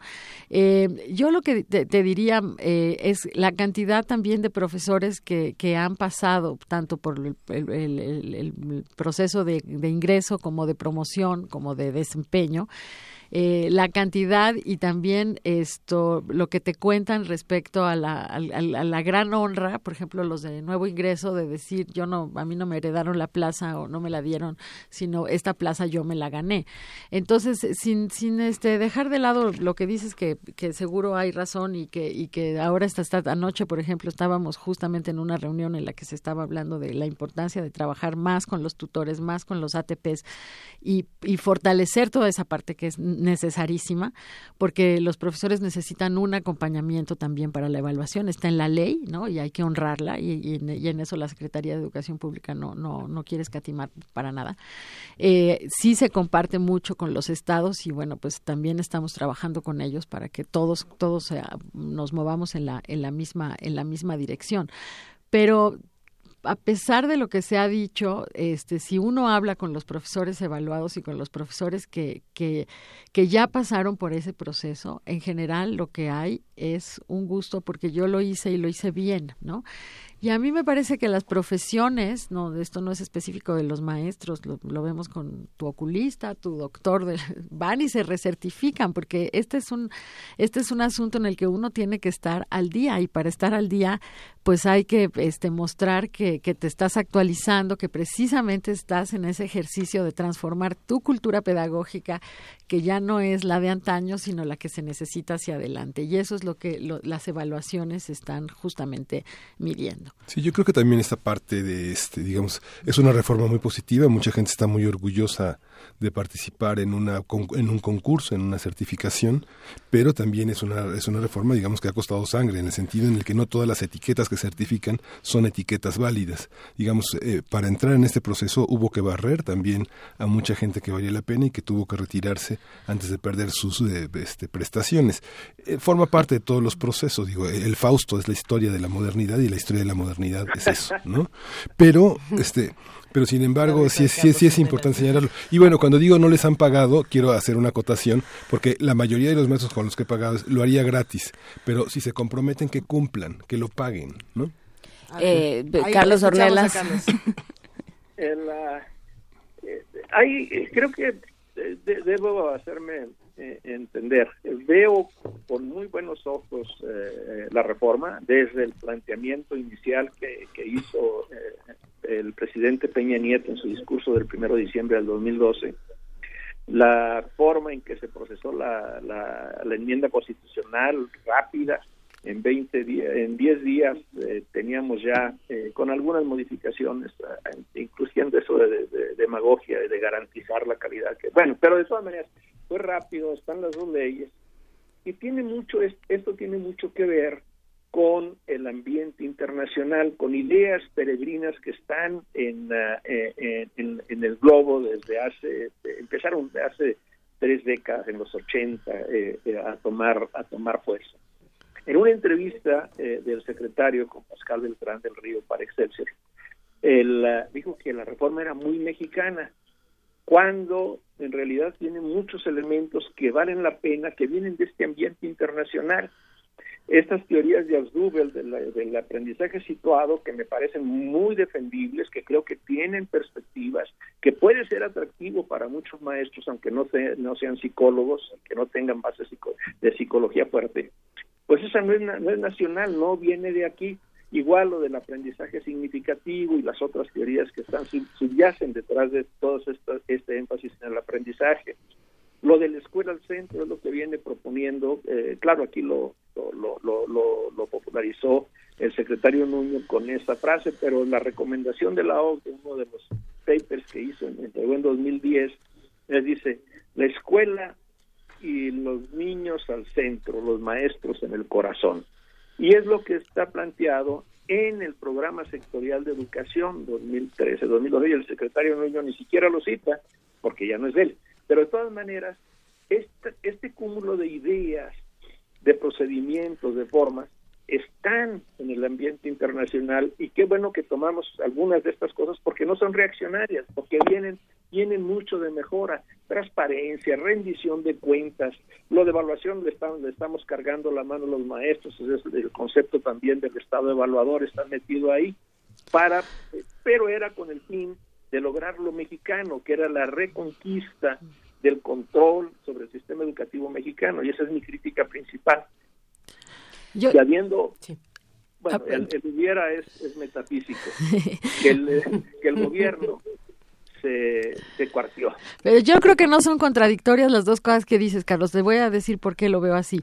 Eh, fíjate que una de las críticas importantes de los foros, eh, lo que la solicitud, digamos, era hacer más claro y más transparente, aunque había muchas citas y bibliografía, eh, todas las, las fuentes, digamos, de donde este, estaba eh, está articulándose todas estas ideas.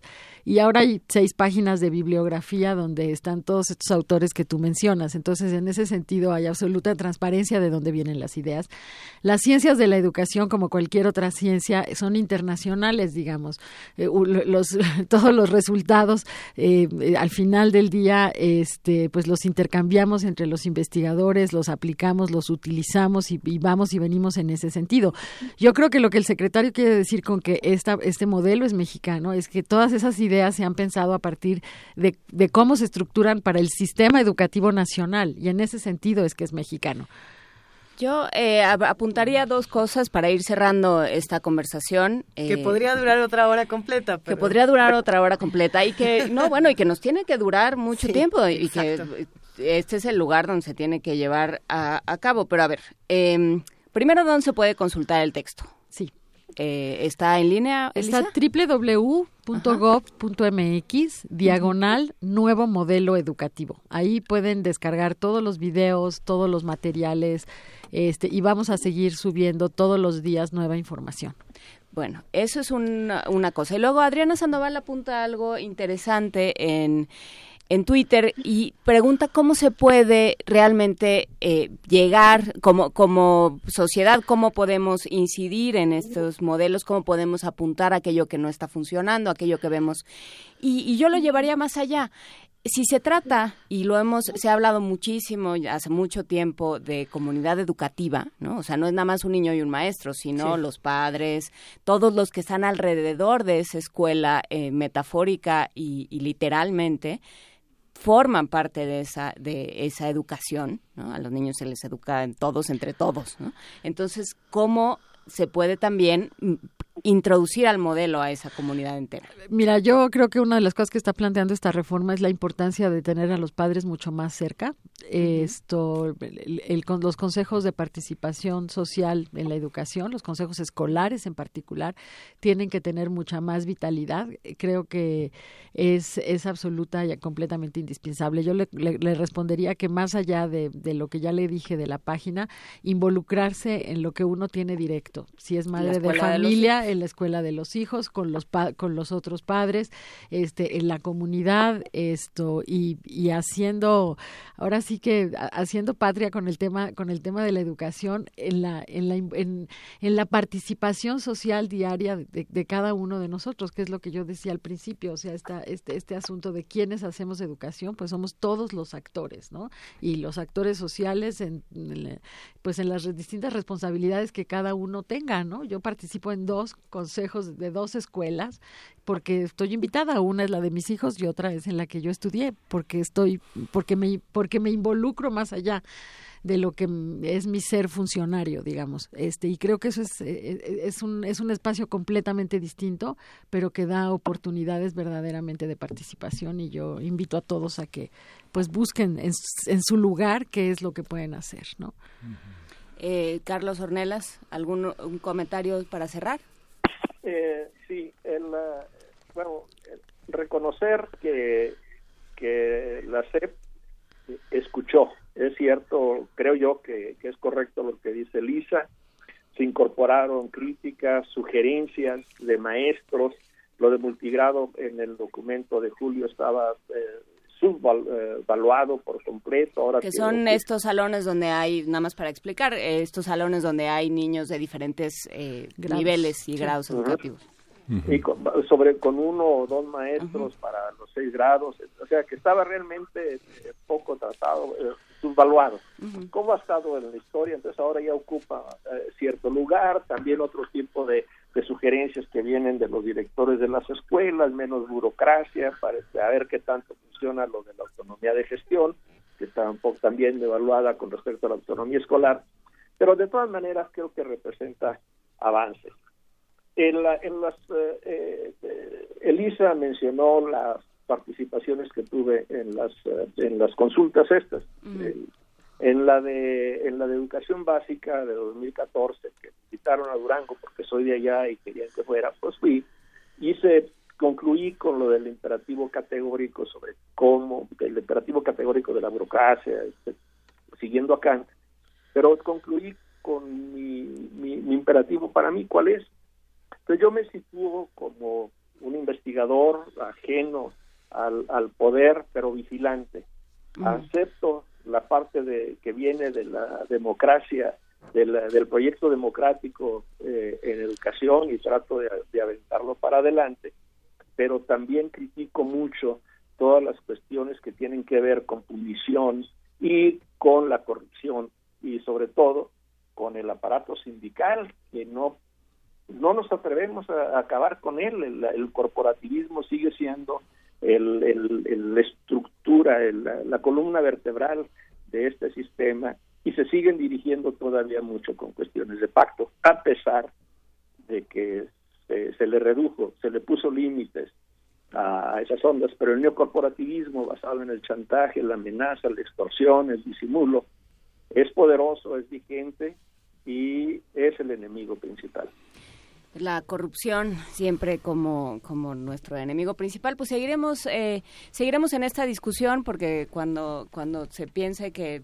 el presupuesto de educación no está bien no está bien puesto, bueno, también piensen que parte del presupuesto de educación se va para este programa, entonces, bueno, hay cosas Vamos que se a están ver, haciendo. vamos a ver. Pero bueno, Yo tengo una última eh, pregunta, Janine, nada más, porque somos voceros de alguna manera de la gente que nos escucha y una de las inquietudes es que la gente que hizo los concursos el año pasado, la evaluación que no se ha entregado, ¿será distinta este año con el nuevo modelo? ¿La preparación será distinta? Sí, hay, un- hay, un, hay una nueva eh, hay una nueva pauta para evaluar a partir precisamente de hacer una evaluación a la anterior evaluación y de escuchar a los maestros.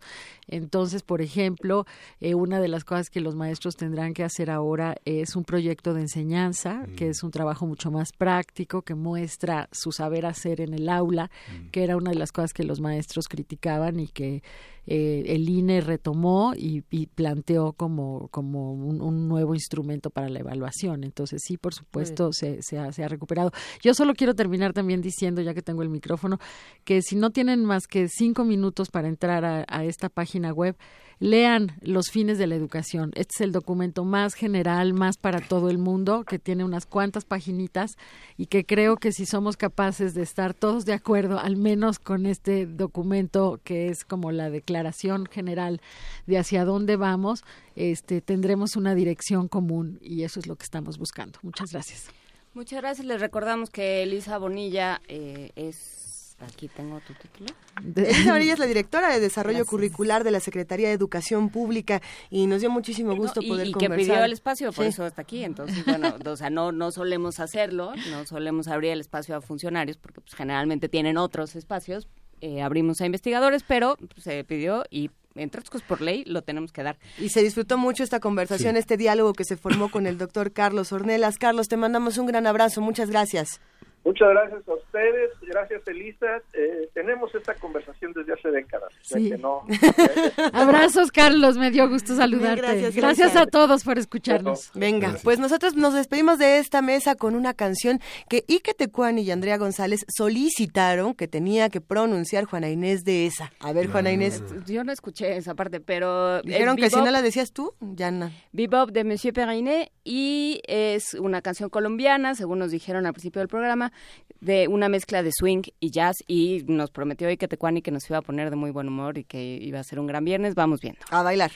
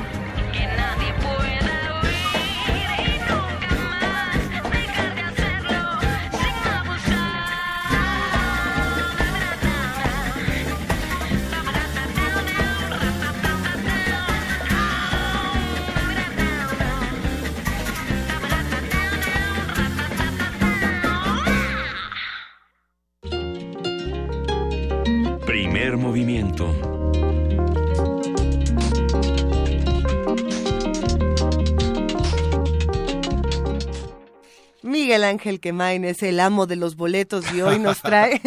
ya te hice reír, Miguel Sí, Ángel. sí, A sí. ver, ¿qué tienes ahí? ¿Qué, qué, ¿Cuántos boletos tienes en Yo tus pensé manos? que solo era amo de casa. Eres el amo de los boletos, el amo el de amo, los de, la radio, el amo de los libros. A ver, cuéntanos, Miguel Ángel. Bueno, eh, C Cultura regala cinco pases dobles para la obra Los Hambrientos, el martes 21 de marzo a las 20 horas en el Teatro Orientación del Centro Cultural del Bosque, que está ubicado atrás del Auditorio Nacional.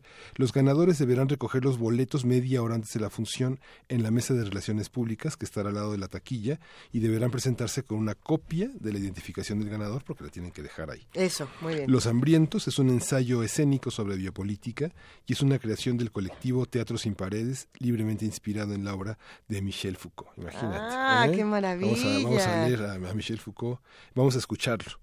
Y está eh, dirigido por David Salmon, que es uno de los, es el director de Teatro Sin Paredes, Sí, y es uno de los directores, dramaturgos, editores, traductores más importantes del país.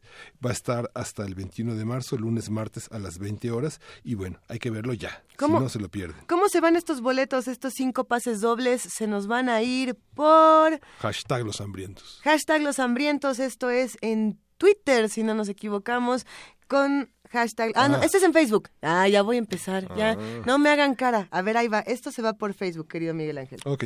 Y luego, ¿y qué más tienes por aquí? Y tenemos tres pases dobles. Perdón, para la obra Mejor no contestes, que es la función de hoy viernes, 20-30 horas, en el Teatro El Milagro. El Teatro El Milagro está en la calle de Milán, Colonia Juárez, entre Lucerna y General Prim. La obra Mejor no contestes es una lectura de varios cuentos de Raymond Carver, este escritor norteamericano que es una de las figuras míticas del cuento breve y largo en Norteamérica, y lo dirige Manuel Varela, y es, es un elenco de Diana Sedano, Ricardo Rodríguez, Isaac Pérez Calzada, Natalia Goder y Ramiro Galeana, todos ellos actores, directores, escritores, eh, un equipo muy talentoso de la Claro. muchos universitarios, y está jueves y viernes a las 20 y 30 horas y los boletos son para hoy. Y los que se vayan el día de hoy, al rato les cuento a dónde nos vamos después del milagro. Ahí en Milán, si se sigue uno caminando, llega a un lugar muy bonito. Pero luego les vamos a contar cuáles. Los que se rieron lo entendieron. mira, mira la cara de Vania. Y tengo que decirles una muy mala noticia. ¿Qué pasó? Porque murió Derek Walcott, ¿no? Murió Derek Walcott, el gran autor de Homeros, Ujú. de Another Day, una gran bio- autobiografía escrita en lengua inglesa. Y hoy eh, The Guardian eh, da la noticia de esta triste pérdida.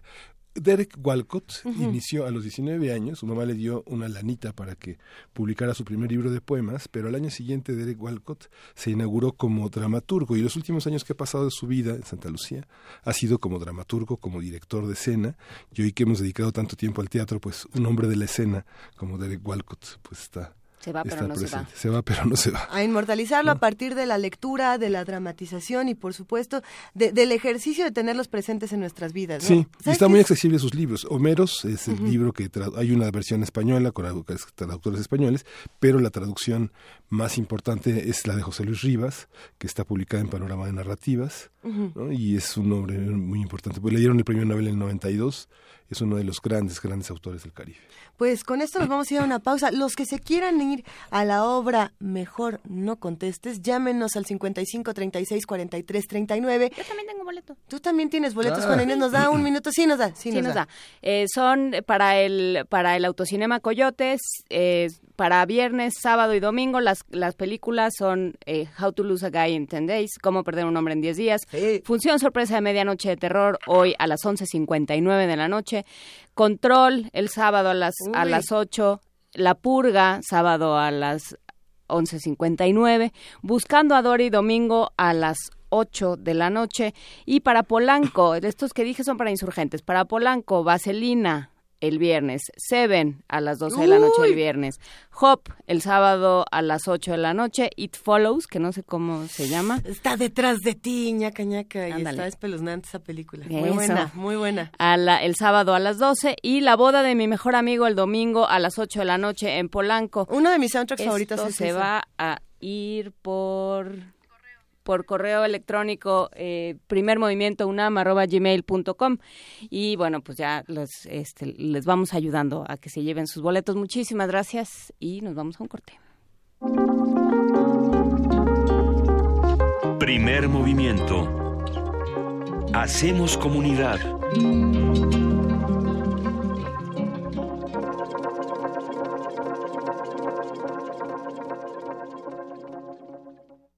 Corte informativo. La UNAM.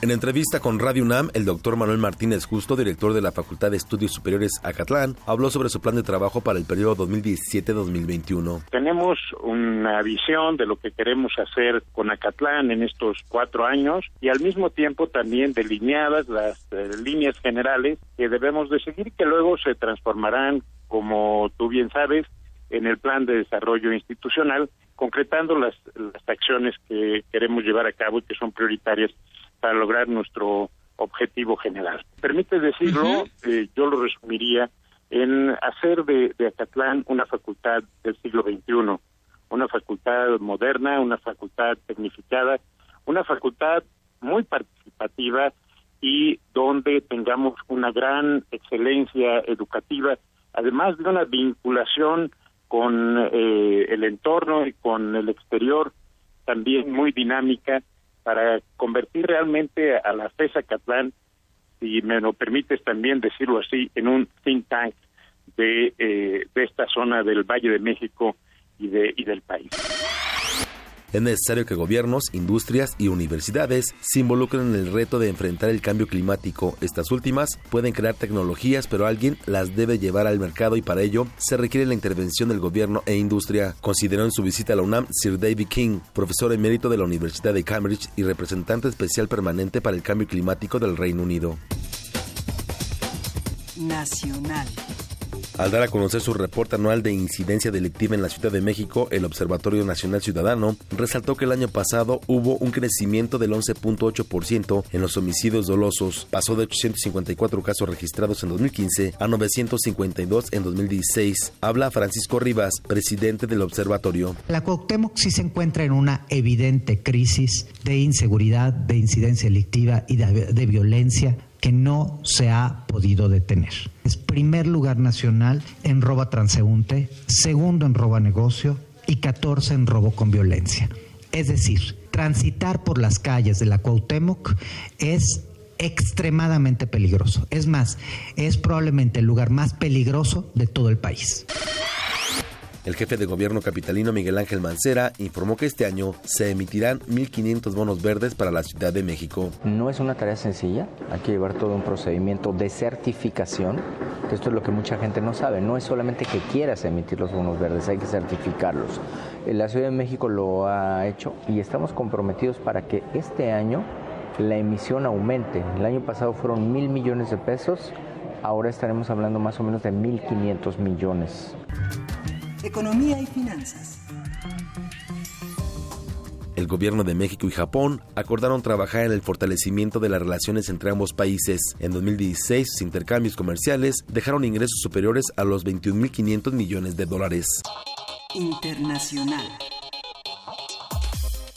Gabriela Sotomayor, periodista mexicana y colaboradora de Radio UNAM, quien siguió la gira de Andrés Manuel López Obrador, líder nacional de Morena en Estados Unidos, habló sobre la visita del político tabasqueño a la sede de la ONU en Nueva York. Pues mira, yo creo que, que la, la iniciativa que tuvo que López Obrador de ir a, a Naciones Unidas es muy importante porque ha, despertado también muchísimo interés, bueno, de nosotros los mexicanos, pero también de pues de la comunidad internacional. Pero lo que es una vergüenza, lo que es vergonzoso, es que es la actitud de nuestro gobierno.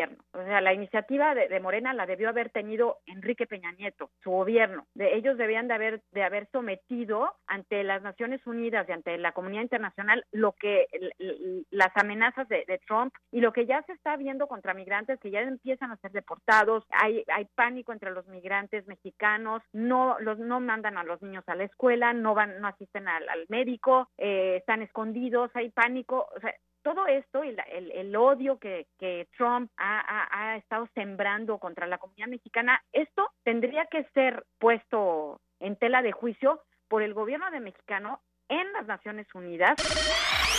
El secretario de Estado de la Unión Americana, Rex Tillerson, declaró en Japón que los esfuerzos diplomáticos llevados a cabo durante dos décadas para desnuclearizar a Corea del Norte no han funcionado y abogó por una nueva estrategia. It's important to recognize that Creo que es importante reconocer que los esfuerzos políticos y diplomáticos de los últimos 20 años para llevar a Corea del Norte a la desnuclearización han fracasado. El exrelator de Naciones Unidas para la Tortura, Juan Méndez, advirtió a México sobre los posibles riesgos de la participación de soldados en el combate al crimen organizado.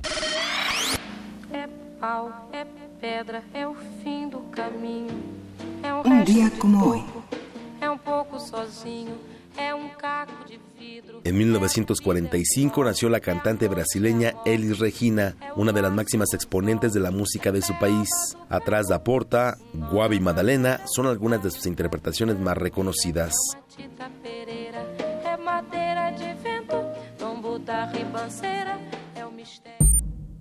Escuchas XEUN. Radio UNAM.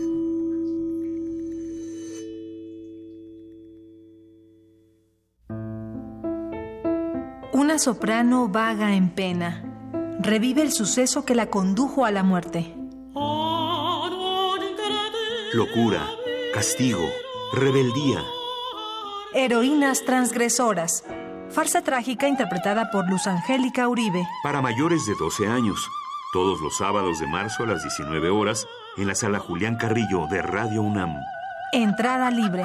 Ven y pierde la cordura.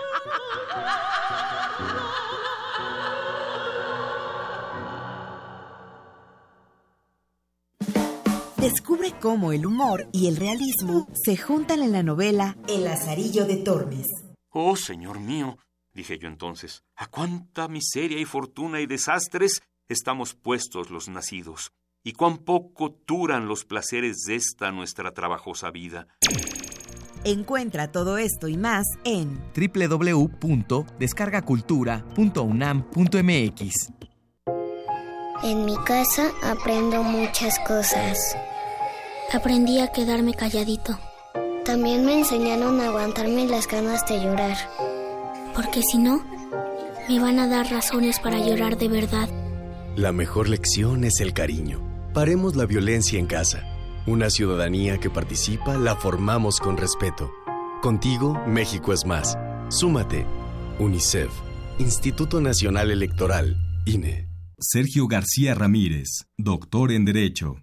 No es sencillo arribar a una cultura de derechos humanos después de siglos de contiendas, de odios, de enfrentamientos, de discriminaciones, pero esa es la gran tarea de la humanidad. Te invitamos al curso Derechos Humanos. Derechos Humanos. Sistema Interamericano de Protección. Imparte el doctor Sergio García Ramírez. Sala Carlos Chávez del Centro Cultural Universitario, los días 13, 15 y 22 de marzo, de las 18 a las 20.30 horas. Informes al 5622-7070, 5622-6605 o en www.grandesmaestros.unam.mx. El cupo es limitado. Inscríbete ya. Invita el programa grandesmaestros.unam de la Coordinación de Difusión Cultural de la UNAM. Sumérgete en la música del planeta. Encuentra las perlas acústicas en el Mapamundi. Salpicadas desde Radio Nacional de España, Mundofonías. Una producción de Juan Antonio Vázquez y Araceli Zigane, creada para divulgar los ritmos del mundo. Sábados 6 de la tarde, por el 96.1 de FM. Radio UNAM. La música nace de la efervescencia. De los giros del mundo. Es un cuerpo tornasol. Transmuta de la psicodelia al obscuro. El Festival Intersecciones trae para ti la música del trío Alu. Un trance que te llevará de lo progresivo a lo clásico. Viernes 17 de marzo, 21 horas, Sala Julián Carrillo de Radio UNAM. Ven y fusiónate. En un mundo desigual e intolerante, ¿cuál es la línea que nos separa del otro? Sin margen. Borramos fronteras. Acompaña a Luisa Iglesias y conoce los ecos de la diversidad social. Todos los jueves a las 12 del día por el 96.1 de FM. Radio UNAM. La noche es para la resistencia. Los viernes para celebrar la vida. ¿Cómo empiezas el fin de semana? En resistencia modulada queremos saber. El Buscapiés. La radio brújula para las noches de viernes. Haz que tu fiesta suene en el cuadrante. Todos los viernes 23 horas por el 96.1 de FM. Radio UNAM. Primer movimiento. Podcast y transmisión en directo en www.radiounam.unam.mx.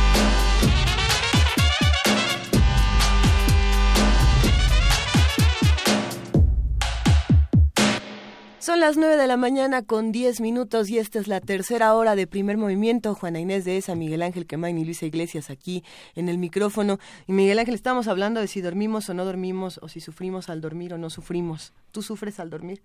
No, al dormir no. al despertar. Pero, pero, pero sí sufro este los tiempos cortos de sueño. Antes no, pero eh, lo que me cuestionaba, que era una, una cuestión que le hacíamos a la- una pregunta al doctor Javier Velázquez Moctezuma, que es el fundador y director de la Clínica del Sueño en, Iz- en Iztapalapa, en la. Roma Iztapalapa, es el tema de la maternidad y el sueño. Este lugar común que dice, ya cuando eres padre o madre no vuelves a dormir igual.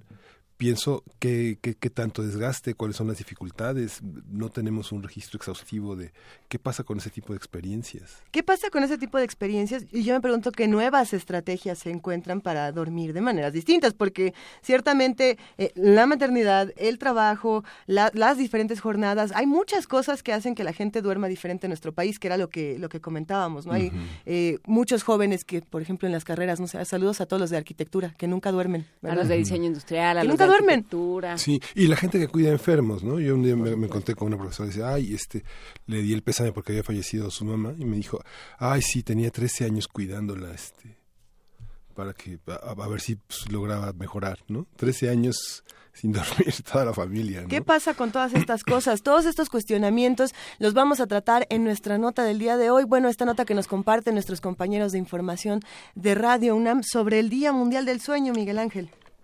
Sí, cerca del 45% de los mexicanos presenta algún tipo de desorden del sueño.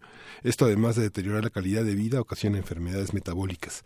Cindy Pérez, nuestra compañera, preparó, la siguiente información.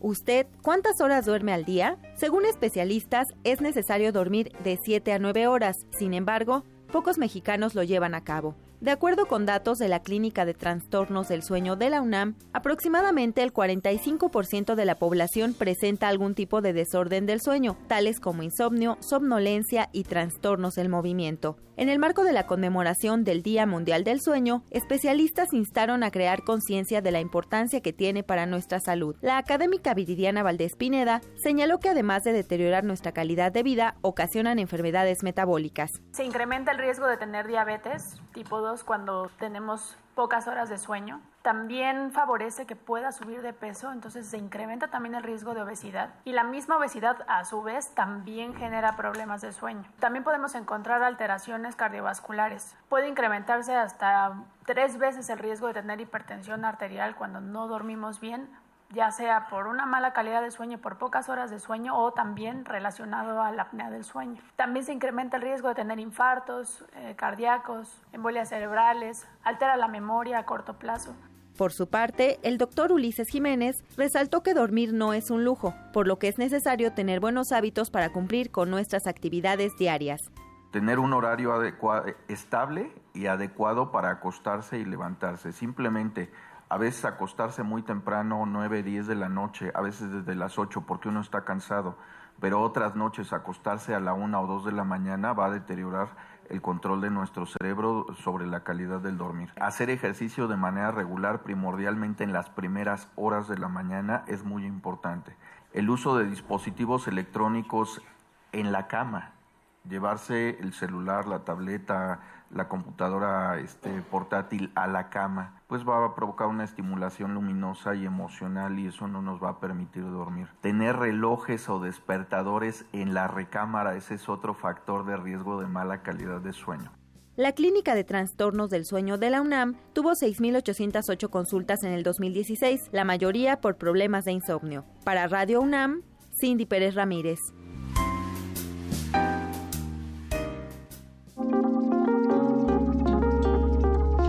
Primer movimiento. Hacemos comunidad.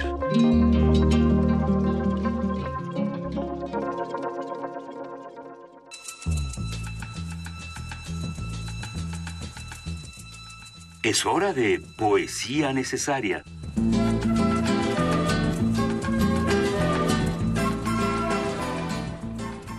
La sección de poesía necesaria del día de hoy va a ser dedicada, por supuesto, a los radioescuchas que hacen comunidad con nosotros. Es el caso de Edith Rubio, quien nos escribió el siguiente mensaje y lo leo así como va. Dice, buenos días, disculpen, envié un correo con un audio para poesía necesaria. Olvidé poner mi nombre. Sí sabemos que eres tú, Edith Rubio, no te preocupes. Quisiera ver si se puede dar las gracias a Juan Carlos por animarle a hacerlo. Gracias, Juan Carlos. Qué bueno que animaste a Edith para que le entrara la poesía necesaria. Te mandamos un enorme abrazo, Edith Guadalupe Rubio. Vamos a compartir lo siguiente. ¿Qué, es esto que vamos a escuchar, Miguel Ángel? A ver. Vamos a escuchar contradicciones ideológicas a lavar un plato, de Kira Galván en voz de Edith Rubio. Venga. Contradicciones ideológicas a lavar un plato. Entre el yin y el yang, ¿cuántos eones? Julio Cortázar. Contradicciones ideológicas a lavar un plato, ¿no? Y también quisiera explicar por qué me maquillo y por qué uso perfume, por qué quiero cantar la belleza del cuerpo masculino. Quiero aclararme bien ese racismo que existe entre los hombres y las mujeres. Aclararme por qué cuando lavo un plato o coso un botón, él no ha de estar haciendo lo mismo. Me pinto el ojo, no por automatismo imbécil, sino porque es el único instante en el día en que regreso a tiempos ajenos, y mi mano se vuelve egipcia y el rasgo del ojo se me queda en la historia. La sombra en el párpado me embalsama eternamente como mujer. Es el rito ancestral del payaso, mejillas rojas y boca de color. Me pinto porque así me dignifico como bufón. Estoy repitiendo, continuando, un acto primitivo. Es como pintar búfalos en la roca. Y ya no hay cuevas ni búfalos, pero tengo un cuerpo para texturizarlos a mi gusto. Uso perfume no porque lo anuncie Catherine Deneuve o lo use la Bardot, sino porque padezco la enfermedad del siglo XX, la compulsión por la posesión. Creer que en una botella puedo reposar toda la magia del cosmos, que me voy a quitar de encima el olor de la herencia, la gravedad de la crisis capitalista, porque a pesar de todo, hembra. Se dice que las mujeres débiles, que los hombres fuertes. Sí, y nuestras razas tan distintas. Nuestros sexos tan diversamente complementarios. Yin y Yang. La otra parte es el misterio que nunca desnudaremos. Nunca podré saber, y lo quisiera, qué se siente estar enfundada en un cuerpo masculino, y ellos no sabrán lo que es olerse a mujer, tener cólicos y jaquecas, y todas esas prendas que solemos usar. Dos universos físicos en dialéctica constante, con la nostalgia de una unión duradera, donde la fusión de los dos desconocidos llegue a la profundidad del entendimiento. Hay una necesidad compulsiva de dar razones para la escisión, para agudizar racismos con sonrisas, y las amigas y los amigos, ellos comprenderán ellos entienden la distancia que te separa del amigo, amado, enemigo, desconocido, que la reconciliación es un esfuerzo máximo, la unión, la sublimación de nuestros propios misterios, que lavar un plato significa a veces afirmar las contradicciones de clase entre el hombre y la mujer. Kira Galván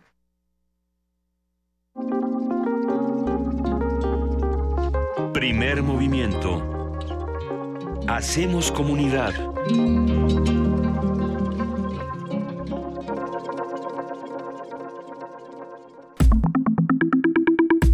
La mesa del día. 9 de la mañana con 19 minutos y en este momento nos vamos a nuestra mesa del día. La puesta en escena Raíz, escrita y dirigida nada más y nada menos que por Diego Álvarez Robledo, hace un recorrido de 80.000 años por la historia de las migraciones humanas. Son seis escenas que recrean épocas clave en la humanidad, entre ellas la aparición de nuestra especie en África, la inmigración vikinga, la Baja Edad Media, el siglo XIX y el México contemporáneo. Este viaje se plantea con el objetivo de profundizar en formas en las que el ser humano enfrentó y resolvió las distintas dificultades que se le fueron presentando. Un elemento particular de esta propuesta es que los espectadores participan en el montaje, es decir, pueden incidir en el giro que tomarán las historias, elegir la siguiente escena a desarrollar e incluso proponer un final si tienen ganas de jugar a Elige tu propia aventura, ¿sacaron de esos libros? Es que yo era fanática de Elige tu propia aventura.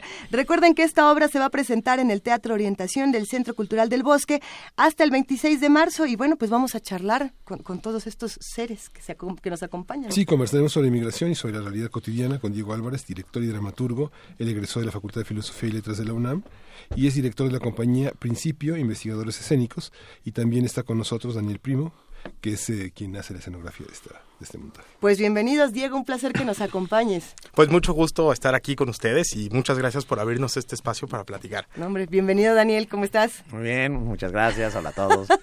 ¿De, qué, de qué, qué, qué, están haciendo ahorita? A ver, ¿qué, ¿qué, es lo que está diciendo el teatro de, de la realidad que nos está tocando y por qué elegir los formatos que ustedes eligen? ¿Quién le va a entrar? Diego. Pues mira, eh, yo... yo creo que el teatro siempre tangencialmente o directamente habla de algún modo de la realidad, ¿no?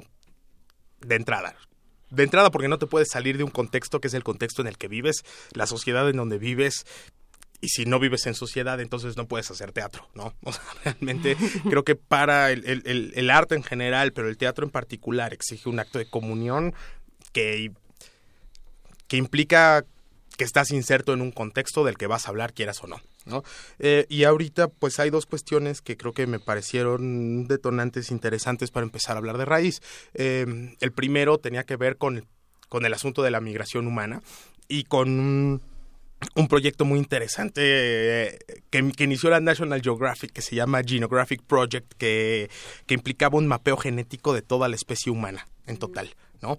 Entonces, al final lo que a lo que llega Genographic Project es que una de las conclusiones, que tiene muchas, es que hace 80.000 años todos los seres humanos tenemos, todos los que habitamos el planeta en este momento, los 7.5 mil millones de seres humanos que vivimos, tenemos un solo ancestro en común en una mujer que este proyecto llama Eva mitocondrial. Así, ¿no? Em, eso quiere decir que en mayor medida, pero muy literalmente, todos somos parte de una misma y gran familia. Y esa gran familia para todos eh, se ha ido dividiendo, se ha ido separando y en ese sentido la historia de la humanidad es una historia de migraciones. Entonces, ¿cómo hacer una reflexión desde ese lugar en donde todos somos una misma familia hasta este presente en donde hay tanta diferencia racial que tiene que ver con una situación geográfica, con una etnia, con muchas cosas culturales, ¿no? También, en donde ahorita es tan caótico y tan catártico. Nunca había habido tantos migrantes como en la actualidad y ahorita es particularmente un problema súper importante la migración. Por eso empezamos a hablar de eso en particular. Hablabas de, de, dos puntos importantes. El primero es la migración humana. El segundo, ¿cuál es? ¿Cuál es el otro encuentro que tienes? La genética, la raíz. ¿No? Que qué onda con esas familias, con esa familia más allá de cuatro generaciones que tú ignoras por completo, pero sin cuya existencia tú no estarías aquí en este lugar, ¿no? Y ese pasado que ahorita es imposible rescatar. Pero, por ejemplo, en Genographic Project te puedes mandar una muestra genética y de entrada te dicen, este, tú tuviste ancestros que vinieron de tal lugar, tu mezcla de sangre es un porcentaje tanto por ciento africana, tanto por ciento asiática, tanto por ciento de tal lugar, ¿no? Y en realidad pues ya todos somos una mezcla gigantesca desde que vinimos de África. Se acaban de desmayar este 70 mil seres que piensan que son de una raza pura y, que, ellos sí eran eh, ese es el ese es el argumento de por ejemplo de estos que se llaman la alt right no y de los supremacistas blancos que en Estados Unidos y de los Pejida y y, de todos aquellos que dicen yo pertenezco a las 300 familias, ¿no? Yo, yo, nosotros somos de otra, de otra familia, de otra especie, no, no, tú y yo no tenemos nada en común y, en, y, es interesante esta es darle este giro a la, a la perspectiva de decir todos venimos del mismo sitio, todos somos parte de una ramita del mismo árbol, no hay más, ¿no? Digo, hay unos que se cayeron de Marte, pero esos es- esos se, se cuecen aparte.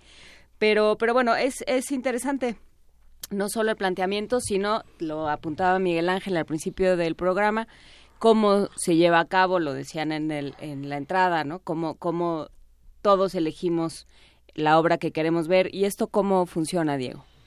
Pues yo creo que eso se los podría explicar Daniel mucho mejor, cómo funciona el A ver, prototipo de Daniel, a elección. ver, Daniel, cómo funciona. Ah, ¿De dónde sale la idea de que cada quien elija? Y, perdón, Es- brevemente hay que decir que Daniel eh, se ha encargado de hacer escenografías y visuales completamente diferentes a los que estamos acostumbrados a ver en teatro. Eh, creo que tienes un trabajo muy especial y maravilloso y bueno, ya, perdón, nomás Muchas por gracias. echarle flores. Pero nada más cuéntanos No. cómo es, porque especial y maravilloso no nos dijo nada. A ver, cuéntales tú, Daniel. No, bueno, el, el, lo, lo que es interesante de este proyecto, que a mí me, me es lo como de las cosas que más me, me, me gusta, es que ha sido un proyecto que un poco solo ha ido encontrando su lugar y, y su forma, ¿no? Eh, en un principio el, el proyecto se creó, eh, lo escribió Diego con una, con una beca de jóvenes creadores, que además compartimos, yo tenía otro proyecto y él tenía raíz, entre otros, este, y, y- y coincidimos, ¿no? En, en esa beca. No, hemos trabajado desde hace mucho tiempo juntos, como cinco o seis años, creo. Eh, y entonces se escribió el proyecto y después yo volví a poner, meter ese, el proyecto de raíz como de, como de diseño escenográfico y entonces tuve que ponerme a pensar, a ver, ¿cómo vamos a hacer, no? Pero ¿cómo vamos a hacer que, que, que escoja la gente? Y además son demasiados momentos en el tiempo, ¿no? O sea, ¿cómo vamos a pasar de hace 80 mil años a una escena hace 50 mil y luego otra hace 5 mil y luego otra en el, no sé, en el siglo 3 y luego otra en el siglo XX, ¿no? Es como complicado. Es- necesitas que la mutabilidad del espacio sea muy, eh, muy grande.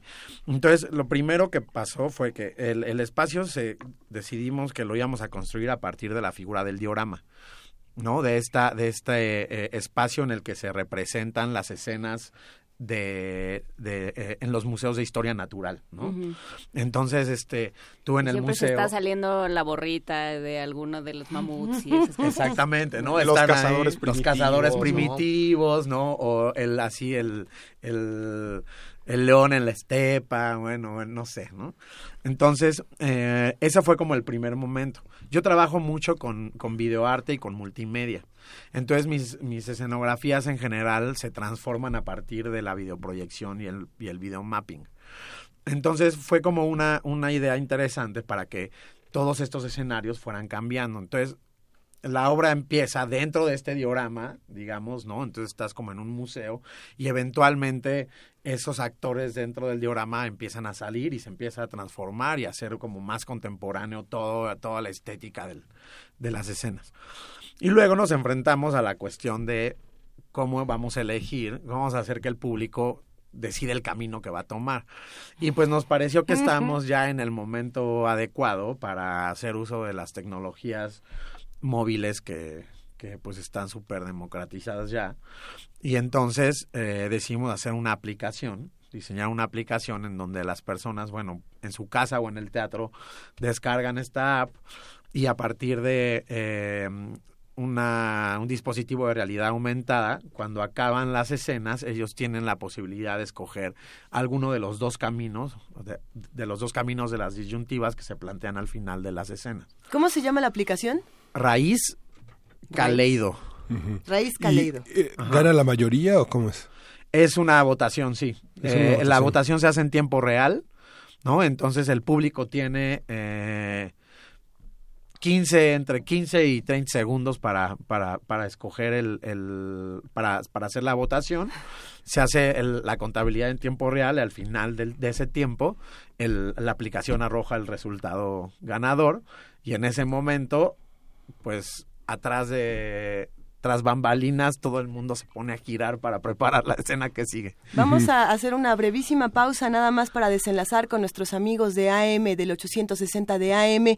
Les agradecemos muchísimo que nos hayan permitido acompañarlos esta mañana. Recuerden que si quieren seguir escuchando un poco más del trabajo de Diego Álvarez y de Daniel Primo, se pueden quedar con nosotros en el 96.1 de FM y en www.radiounam.unam.mx. Pausa dramática. Ah. Ya se acabó esa pausa dramática. A ver, Daniel, entonces yo bajo mi aplicación Raíz Caleido. Ya la tengo en el teléfono. Ajá. Y tengo que votar. ¿Y Eh, qué pasa? Exacto, es eh, la, la, la aplicación se puede se puede descargar en la plataforma de Android y de iOS, o sea, para para Para iPhone y para iPhone otro. y para y para Android. Ajá. Este, entonces tú descargas la aplicación, ahí hay una, unas instrucciones que es muy bueno que lean antes de empezar la obra. De todas formas, cuando llegan a la- al, al teatro, nosotros les explicamos cómo es el procedimiento. Pero esencialmente lo que sucede es que tú bajas la aplicación, este, la, o sea, la descargas, la pones en funcionamiento y te sientes a ver una obra de teatro que funciona en sí misma. Es decir, eh, lo, que, lo que estamos planteando en la obra es, al final de cuentas, un camino migratorio o una posibilidad de camino migratorio que sucedió de hace 80 mil años a nuestra, a nuestras, a nuestra fecha eh, y, que, y que en sí misma funciona como, como una obra teatral particular, ¿no? Es decir, hay muchas personas que, que tienen, que no tienen un un celular adecuado o que no tienen este suficiente espacio o simplemente no les interesa ver una obra de teatro con una aplicación. Y, y lo, lo, lo, lo realmente interesante del proyecto es que en realidad abarca como este espectro de personas, ¿no? Y entonces tú puedes ir y sentarte y ver una obra de teatro sin, sin la necesidad de participar en la toma de decisiones, porque hay gente que no quiere decidir sobre su, sobre su vida, ni siquiera, ¿verdad? Hay gente que para eso precisamente va al teatro, para tener un momento de desconexión de todas estas tecnologías y de todos estos aparatos. Eh, pero eso es interesante porque hay una diferencia entre, por ejemplo, el cine y, y- y el teatro en ese sentido, en, en el encuentro y en la interacción con los otros. ¿Cómo se plantearon estas dudas cuando, cuando estabas en este proceso, Diego? ¿Cu- ¿Cuáles fueron estas discusiones de, a ver, estoy sacando al espectador a lo mejor de la narrativa que ya tengo, no lo estoy sacando, lo estoy incluyendo? ¿Qué pasó por tu mente? Pues, o sea, yo creo que son dudas súper viejitas, porque, bueno, a mí, antes de, para llegar a esto, hay algo bien padre que tú dijiste hace rato que me pareció muy atinado, es que es una obra de elige tu propia aventura, y es así de fácil, es un jueguito como lo era abrir uno de esos libros. de Pasa a la donde llega, página pasa a la 32. página 32. O leer Rayuela. Quieres cruzar el río. No sé si tanto Rayuela. no sé si tanto Rayuela, porque Rayuela justo no, o sea, finalmente acabas cubriendo todas las escenas, ¿no? O sea, si sigues Mm. como el camino propuesto por Cortázar, cubres la totalidad de las escenas absolutamente. Y en raíz, no, es más bien como un libro de Elige tu propia aventura que vas a agarrar un camino.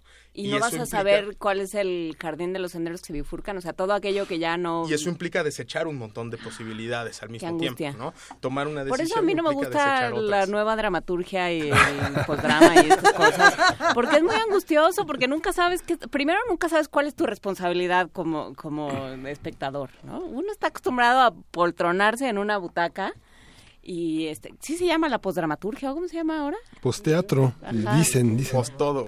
Pues el todo, el Y entonces todo. tú estás acostumbrado a llegar y este sentarte en una butaca y que te receten Medea o Hamlet o alguna cosa así este de rabiosa actualidad y ya, ¿no? Y de pronto tienes que elegir, tienes que correr, perseguir a los actores por quién sabe dónde, ver una escena que no entiendes nada, este y que te digan luego entiendes o no no tienes que entender como no tengo que entender y entonces ¿qué hago aquí? ¿no? Y entonces uno termina muy malito de sus nervios. Entonces, eh, ¿por qué entrar a estas dinámicas? ¿Por qué perderse de una obra que nunca viste? Pues yo creo que es la posibilidad, ¿no? Nada más. Y curiosamente, justo nosotros sí hemos hecho muchas cosas que nos han catalogado de postdramáticos, pero esto creo que es lo más dramático que hemos hecho en un sentido. Porque cada escenita es como ver un cuento, ¿no? Es como ver un cuentito. Y es redonda y cierra en sí misma y tiene un principio y un final, ¿no? O sea, es súper, súper redondita. Hay una cuarta pared, pues, donde los actores ven, se, se desarrollan. No se rompe nunca eso hasta el momento en donde el público tiene que elegir un camino. Me voy por aquí o me voy por allá. ¿Y qué elige el público? ¿Qué, qué, qué, qué no, qué, ¿Qué es lo que no quiere ver de lo que ustedes Hay una tienen? ¿Qué es tendencia lo que ya- no, ya qué es lo que tienen no le, Hay varias lo que no le da tendencias, clic? ¿no?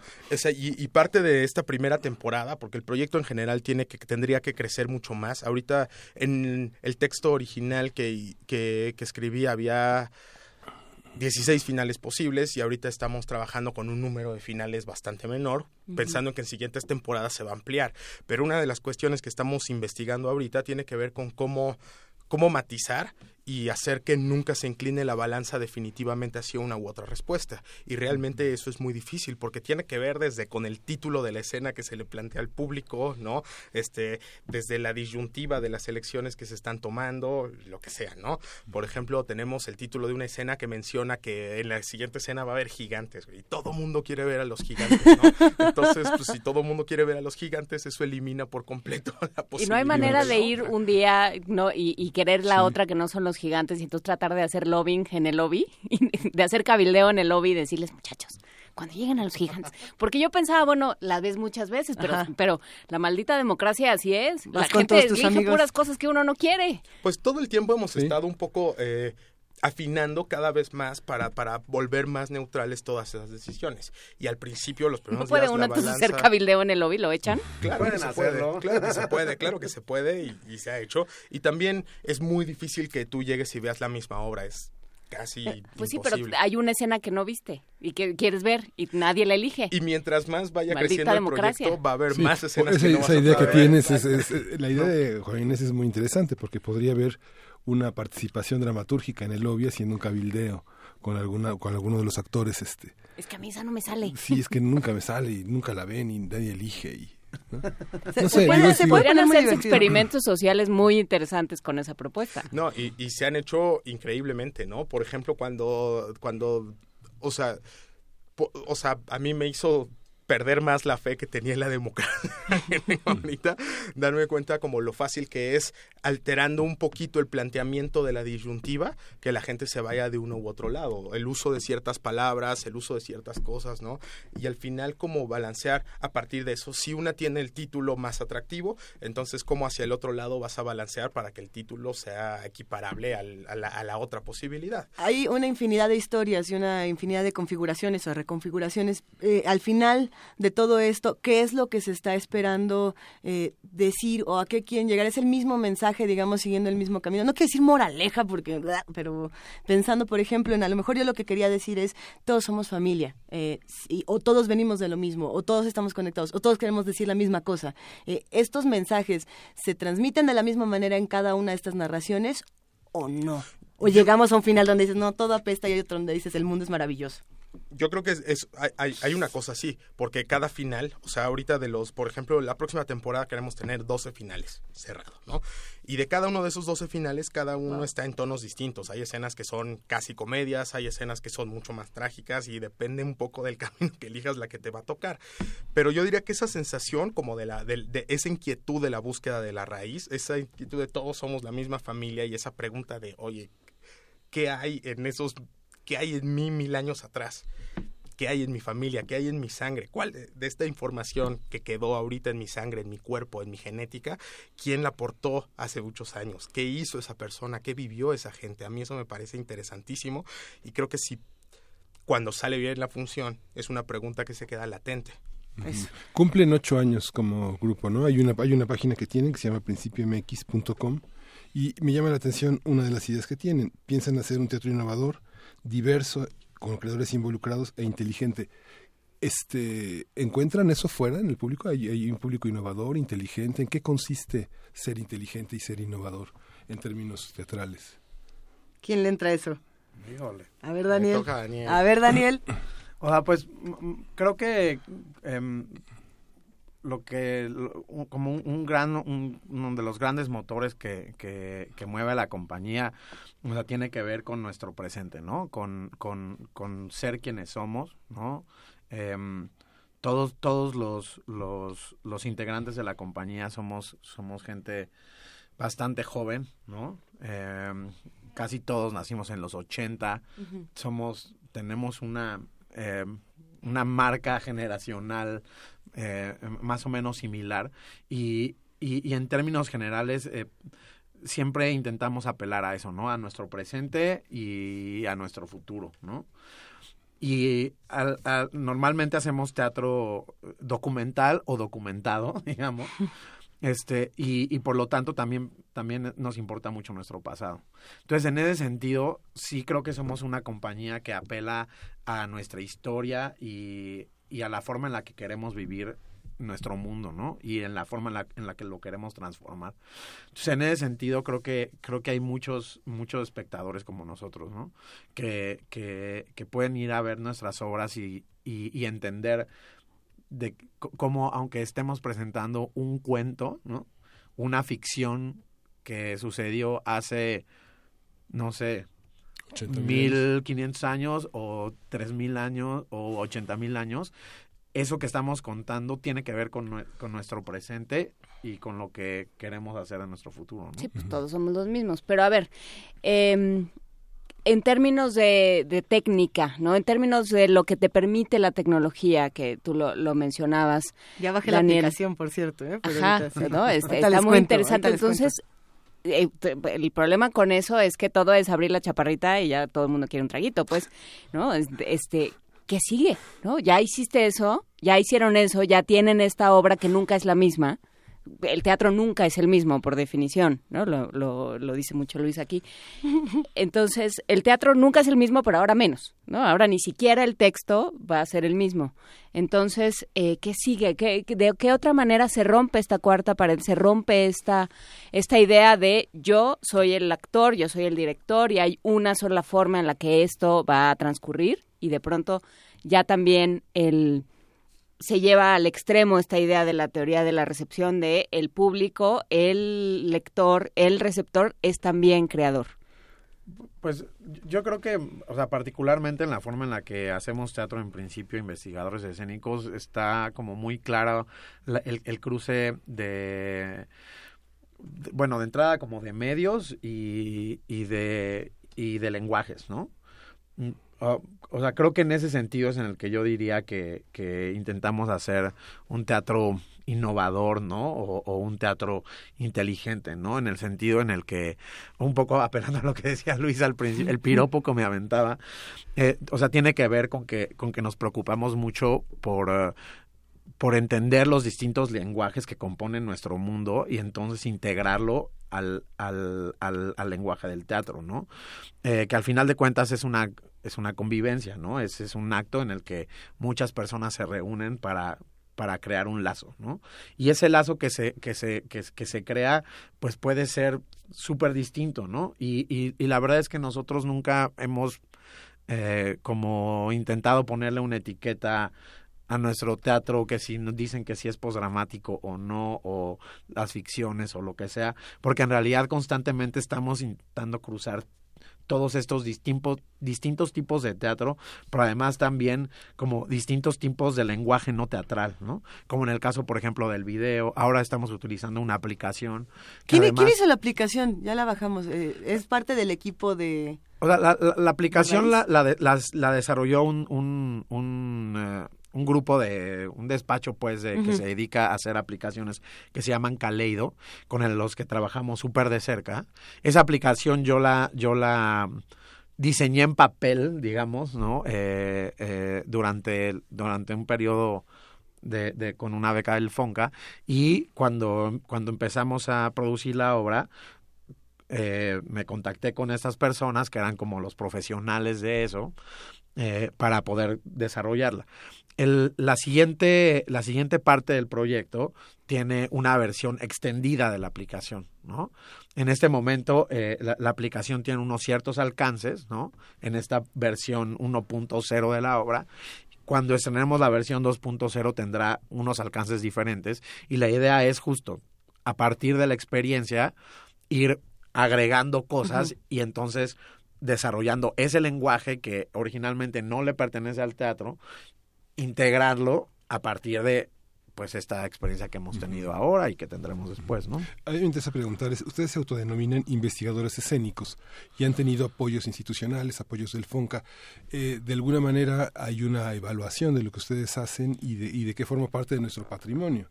hay una manera en la que garanticen que una compañía que se fundó en 2008 eh, tiene posibilidades de transmitir esa experiencia a gente que empieza su hacer escénico. Hay manera de entender lo que han hecho como lección, como aprendizaje, como parte de un patrimonio teatral. O sea, y ahorita más allá de ir a ver nuestras obras, creo que no la hay. O sea, básicamente creo que lo que ahorita habla por nosotros es nuestro trabajo nada más, ¿no? Pero bitácoras, este, antecedentes, espacios web donde uno pueda consultar Ah, cómo bueno, han hecho o sea, los procesos. En este, esta época de las redes sociales, pues, ¿no?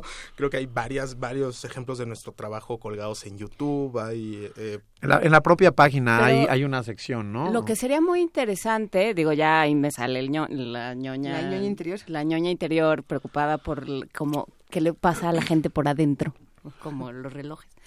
Eh, porque lo que sería interesante sería recuperar eh, las elecciones de la gente, ¿no? Los patrones de elección y hacer algo con eso.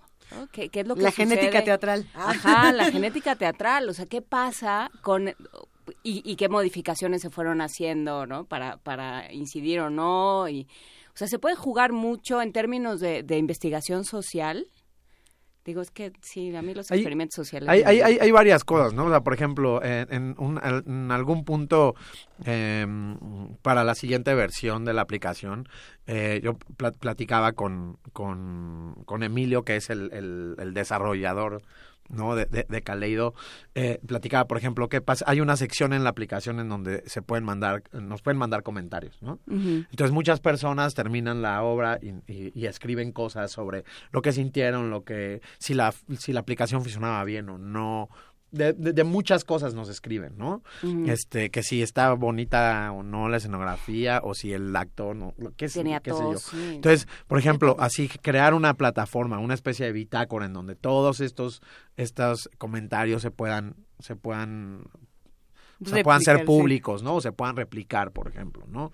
Em, eh, hay, hay, evidentemente, como todo el, el- la, la parte del registro eh, videográfico, ¿no? Fotográfico, que en algún punto nosotros intentamos medio ordenar en la, en la, en la página, pero sin embargo, en, este carácter un poco de, investigación juvenil, to- todavía te- tenemos em, una, una forma de trabajo muy, no sé cómo llamarla, ¿no? Em, ¿cómo, cómo- cómo dirías que es?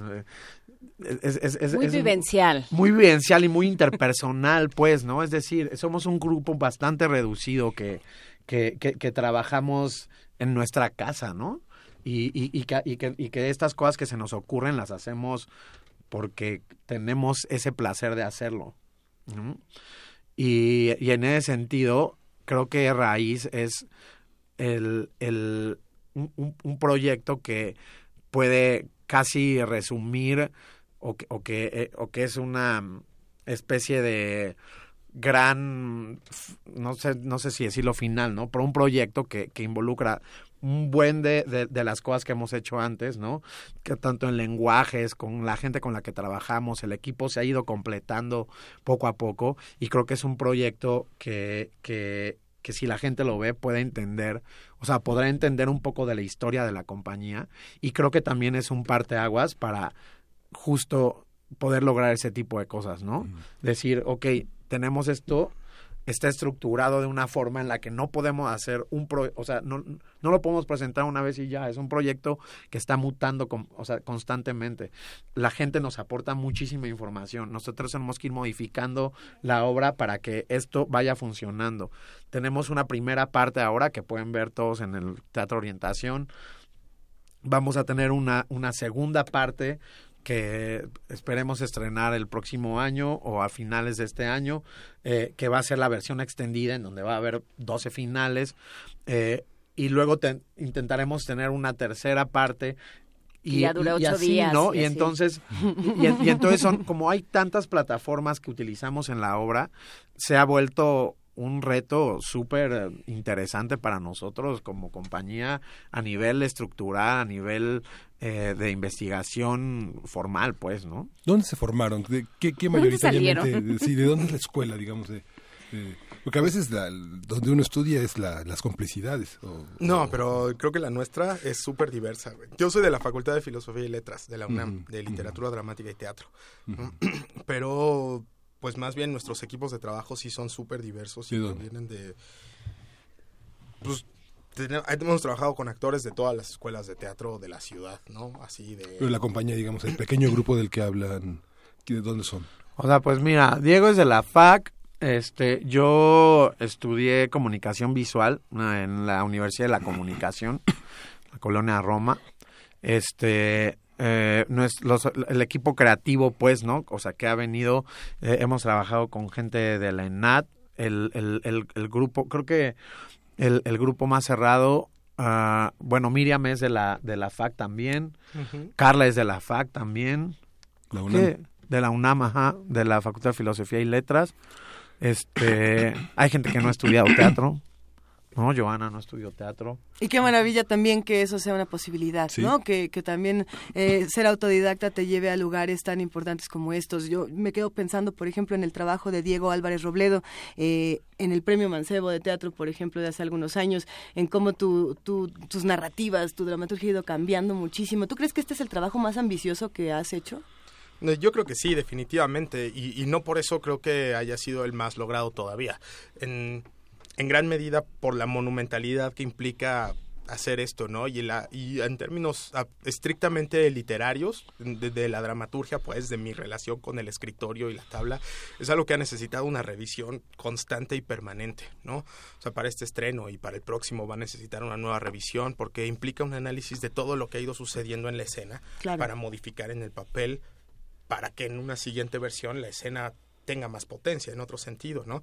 Eh, yo creo que mi relación, lo más importante que de, de- de- de principio y de mi relación con la escritura es que definitivamente sí se produce en un escritorio, en una computadora, yo solito como con cualquier persona, pero todo lo que sucede en escena y todo lo que sucede con el grupo, con nuestro grupo, tiene una injerencia directa en cómo en cómo escribo y en los procesos de escritura y en cómo eso se ha ido modificando, ¿no? Evidentemente el primer texto que yo escribí para, para jóvenes creadores en 2013-2014, en ese periodo, eh, prácticamente no existe ahorita, ¿no? Prácticamente no se ha utilizado. La estructura sí, ¿no? La idea sí, básicamente. Los momentos históricos que se eligieron, tal vez, ¿no? Hay mucho de ese texto que permanece, pero mucho que se ha ido modificando increíblemente con base en los actores con los que trabajo, en el equipo creativo que se mueve y yo creo que en esa mutabilidad está la fuerza más grande del proyecto. ¿no? Para la próxima entrega que tengamos, evidentemente va a haber un proceso de reescritura muy importante porque ya hubo una prueba muy importante que fue esta primera temporada. Cuéntenos cómo van a estar, dónde van a estar, hasta cuándo va a durar la temporada. Hay que llegar antes a la obra. Este, ese, ese tipo de detalles técnicos para quienes nos escuchan puedan ubicarse en el espacio y en el tiempo y ir a verlos. ¿no? Pues estamos en el Teatro Orientación del Centro Cultural del Bosque, allá atrásito del Auditorio Nacional. Estamos los días jueves y viernes a las 8 de la noche, sábados a las 7 y domingos a las 6. ¿no? Eh, solo nos quedan dos semanas. El 26 de marzo termina nuestro, nuestra temporada. Queda este fin y el que sigue. Bueno, pues ya escucharon, hay que estar atento a los procesos, este proceso continúa, no se pierdan esta par- primera parte del proceso, este, hay que ser testigo de nuestro teatro y la única manera es ir al teatro. Muchas gracias por estar con nosotros. Muchas gracias a ambos, son muy jóvenes, este Diego Álvarez, Daniel Primo, por la cantidad de ruido que hacen, se habrán dado cuenta de lo jóvenes y lo entusiastas y vehementes que son, porque hicieron ruido con todo lo que tuvieron a la mano, muchachos, hasta con lo que traen Ah. pegado como las manos. Este, muchas Diego se gracias. rascó la barba. Diego se rascó la barba, jugó con el vasito, todo esto sucedió en la magia de la radio. Muchas gracias a ambos por estar esta mañana con nosotros y queda hecha la invitación esta semana en la que entra y a seguir en contacto con este grupo Principio, a ver qué están haciendo. Muchas Gracias. felicidades. Gracias a ustedes. Muchas Gracias. gracias por invitarnos. Pues tenemos un mensaje urgente. A tenemos ¿qué tenemos tres, urgente? tres pases dobles para Pumas América. Solo los pueden recoger hoy antes de las 5 de la tarde. ¡Sas! Y, y Por teléfono, por teléfono. A ver, 55 36 43 39. Ya Nuestro con cabina. Con eso. ¿Y no, no tienen que responder nada? Así nada, más los nada, que su, llamen. su- su pasión por Pumas América. Tres pases dobles entonces, pues llámenos 55 36 43 39. Vayan al teatro, vayan al fútbol, vayan al autocinema. Vayan al fútbol y pórtense bien, porque luego esos Pumas América terminan un poco salvajes. Y no, ah, bueno. Compórtense, somos universitarios. Está bien, vamos a portarnos bien. Nos faltan todavía muchas cosas. Ahora regresamos aquí a Primer Movimiento. Primer movimiento. Hacemos comunidad. Son las 9 de la mañana con Secretaría de 54 minutos. Aquí seguimos platicando con Daniel Primo y con Diego Álvarez, que en este momento se despiden, eh, haciendo una vez más la invitación a que todos nos vayamos a ver Raíz. Pero hay muchas otras cosas que están ocurriendo en la universidad, en nuestra ciudad y que tenemos que, que reconocer. En este momento vamos a hablar con Marco Flores de Servicios Educativos del antiguo Colegio de San Ildefonso sobre el ensamble Tambuco Percute. A ver, Sambuco Percute en San Ildefonso. Es Tambuco. Tambuco. eh, eh, yo que me puse creativa. Ya, ya, a ver, ya, ya estoy La- empezando el yo. nombre de la nota era Tambuco. Traigo mi Percute pelotita en de ya San. Ildefonso. A ver, Marco Flores, ¿estás ahí? Claro, por supuesto.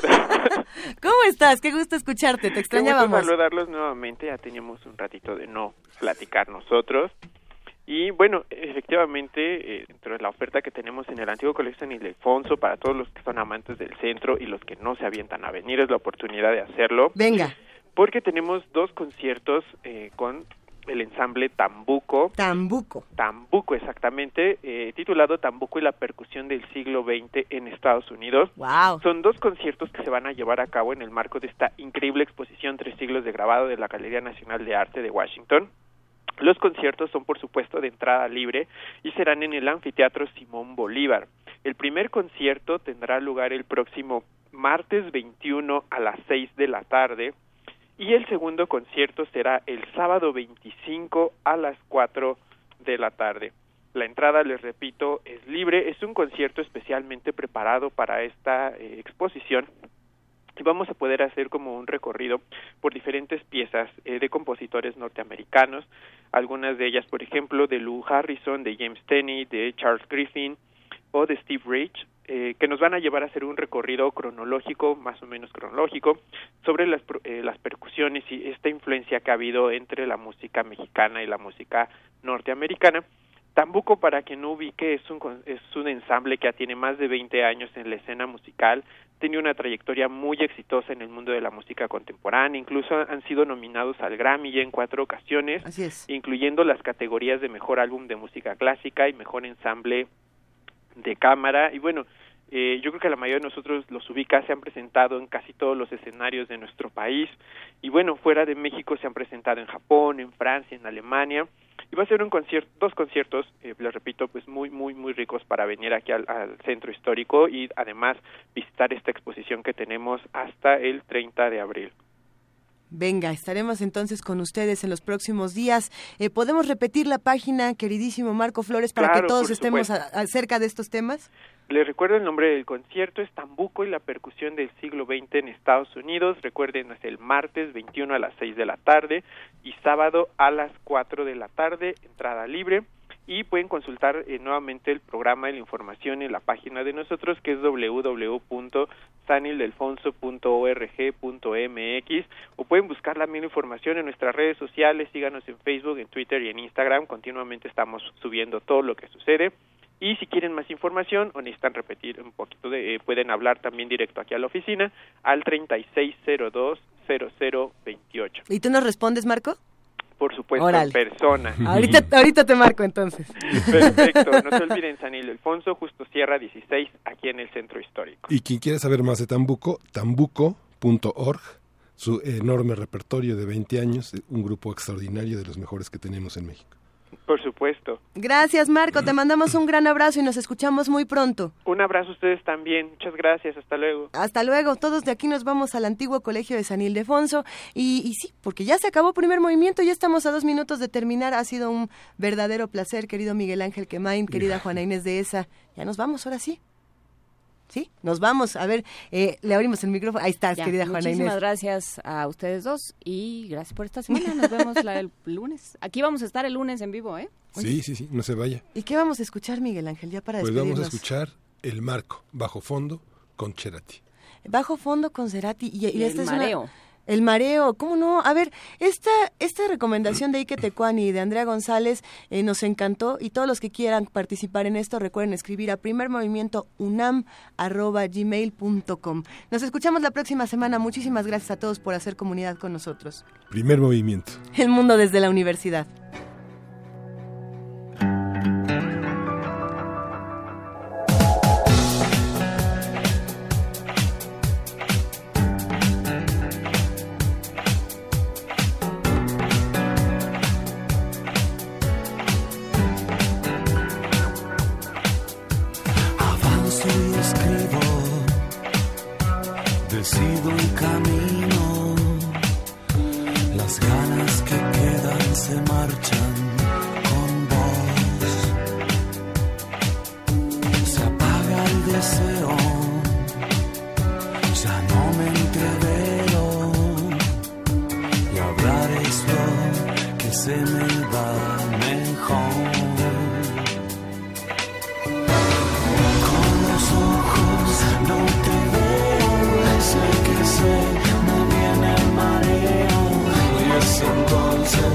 Cuando quiero salir a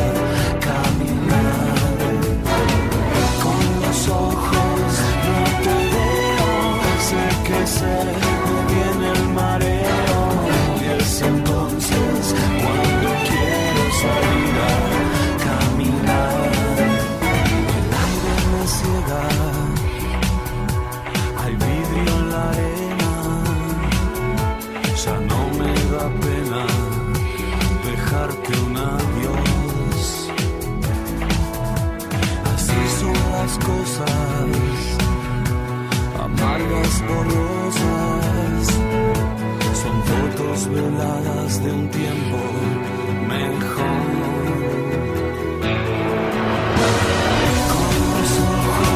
no te veo, sé que se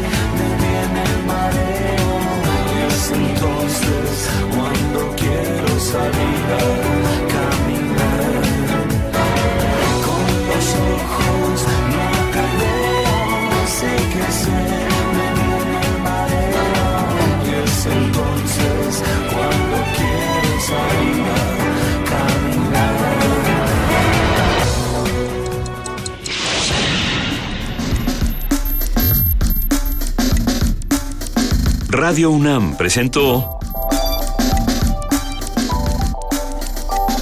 Primer Movimiento. El mundo desde la universidad.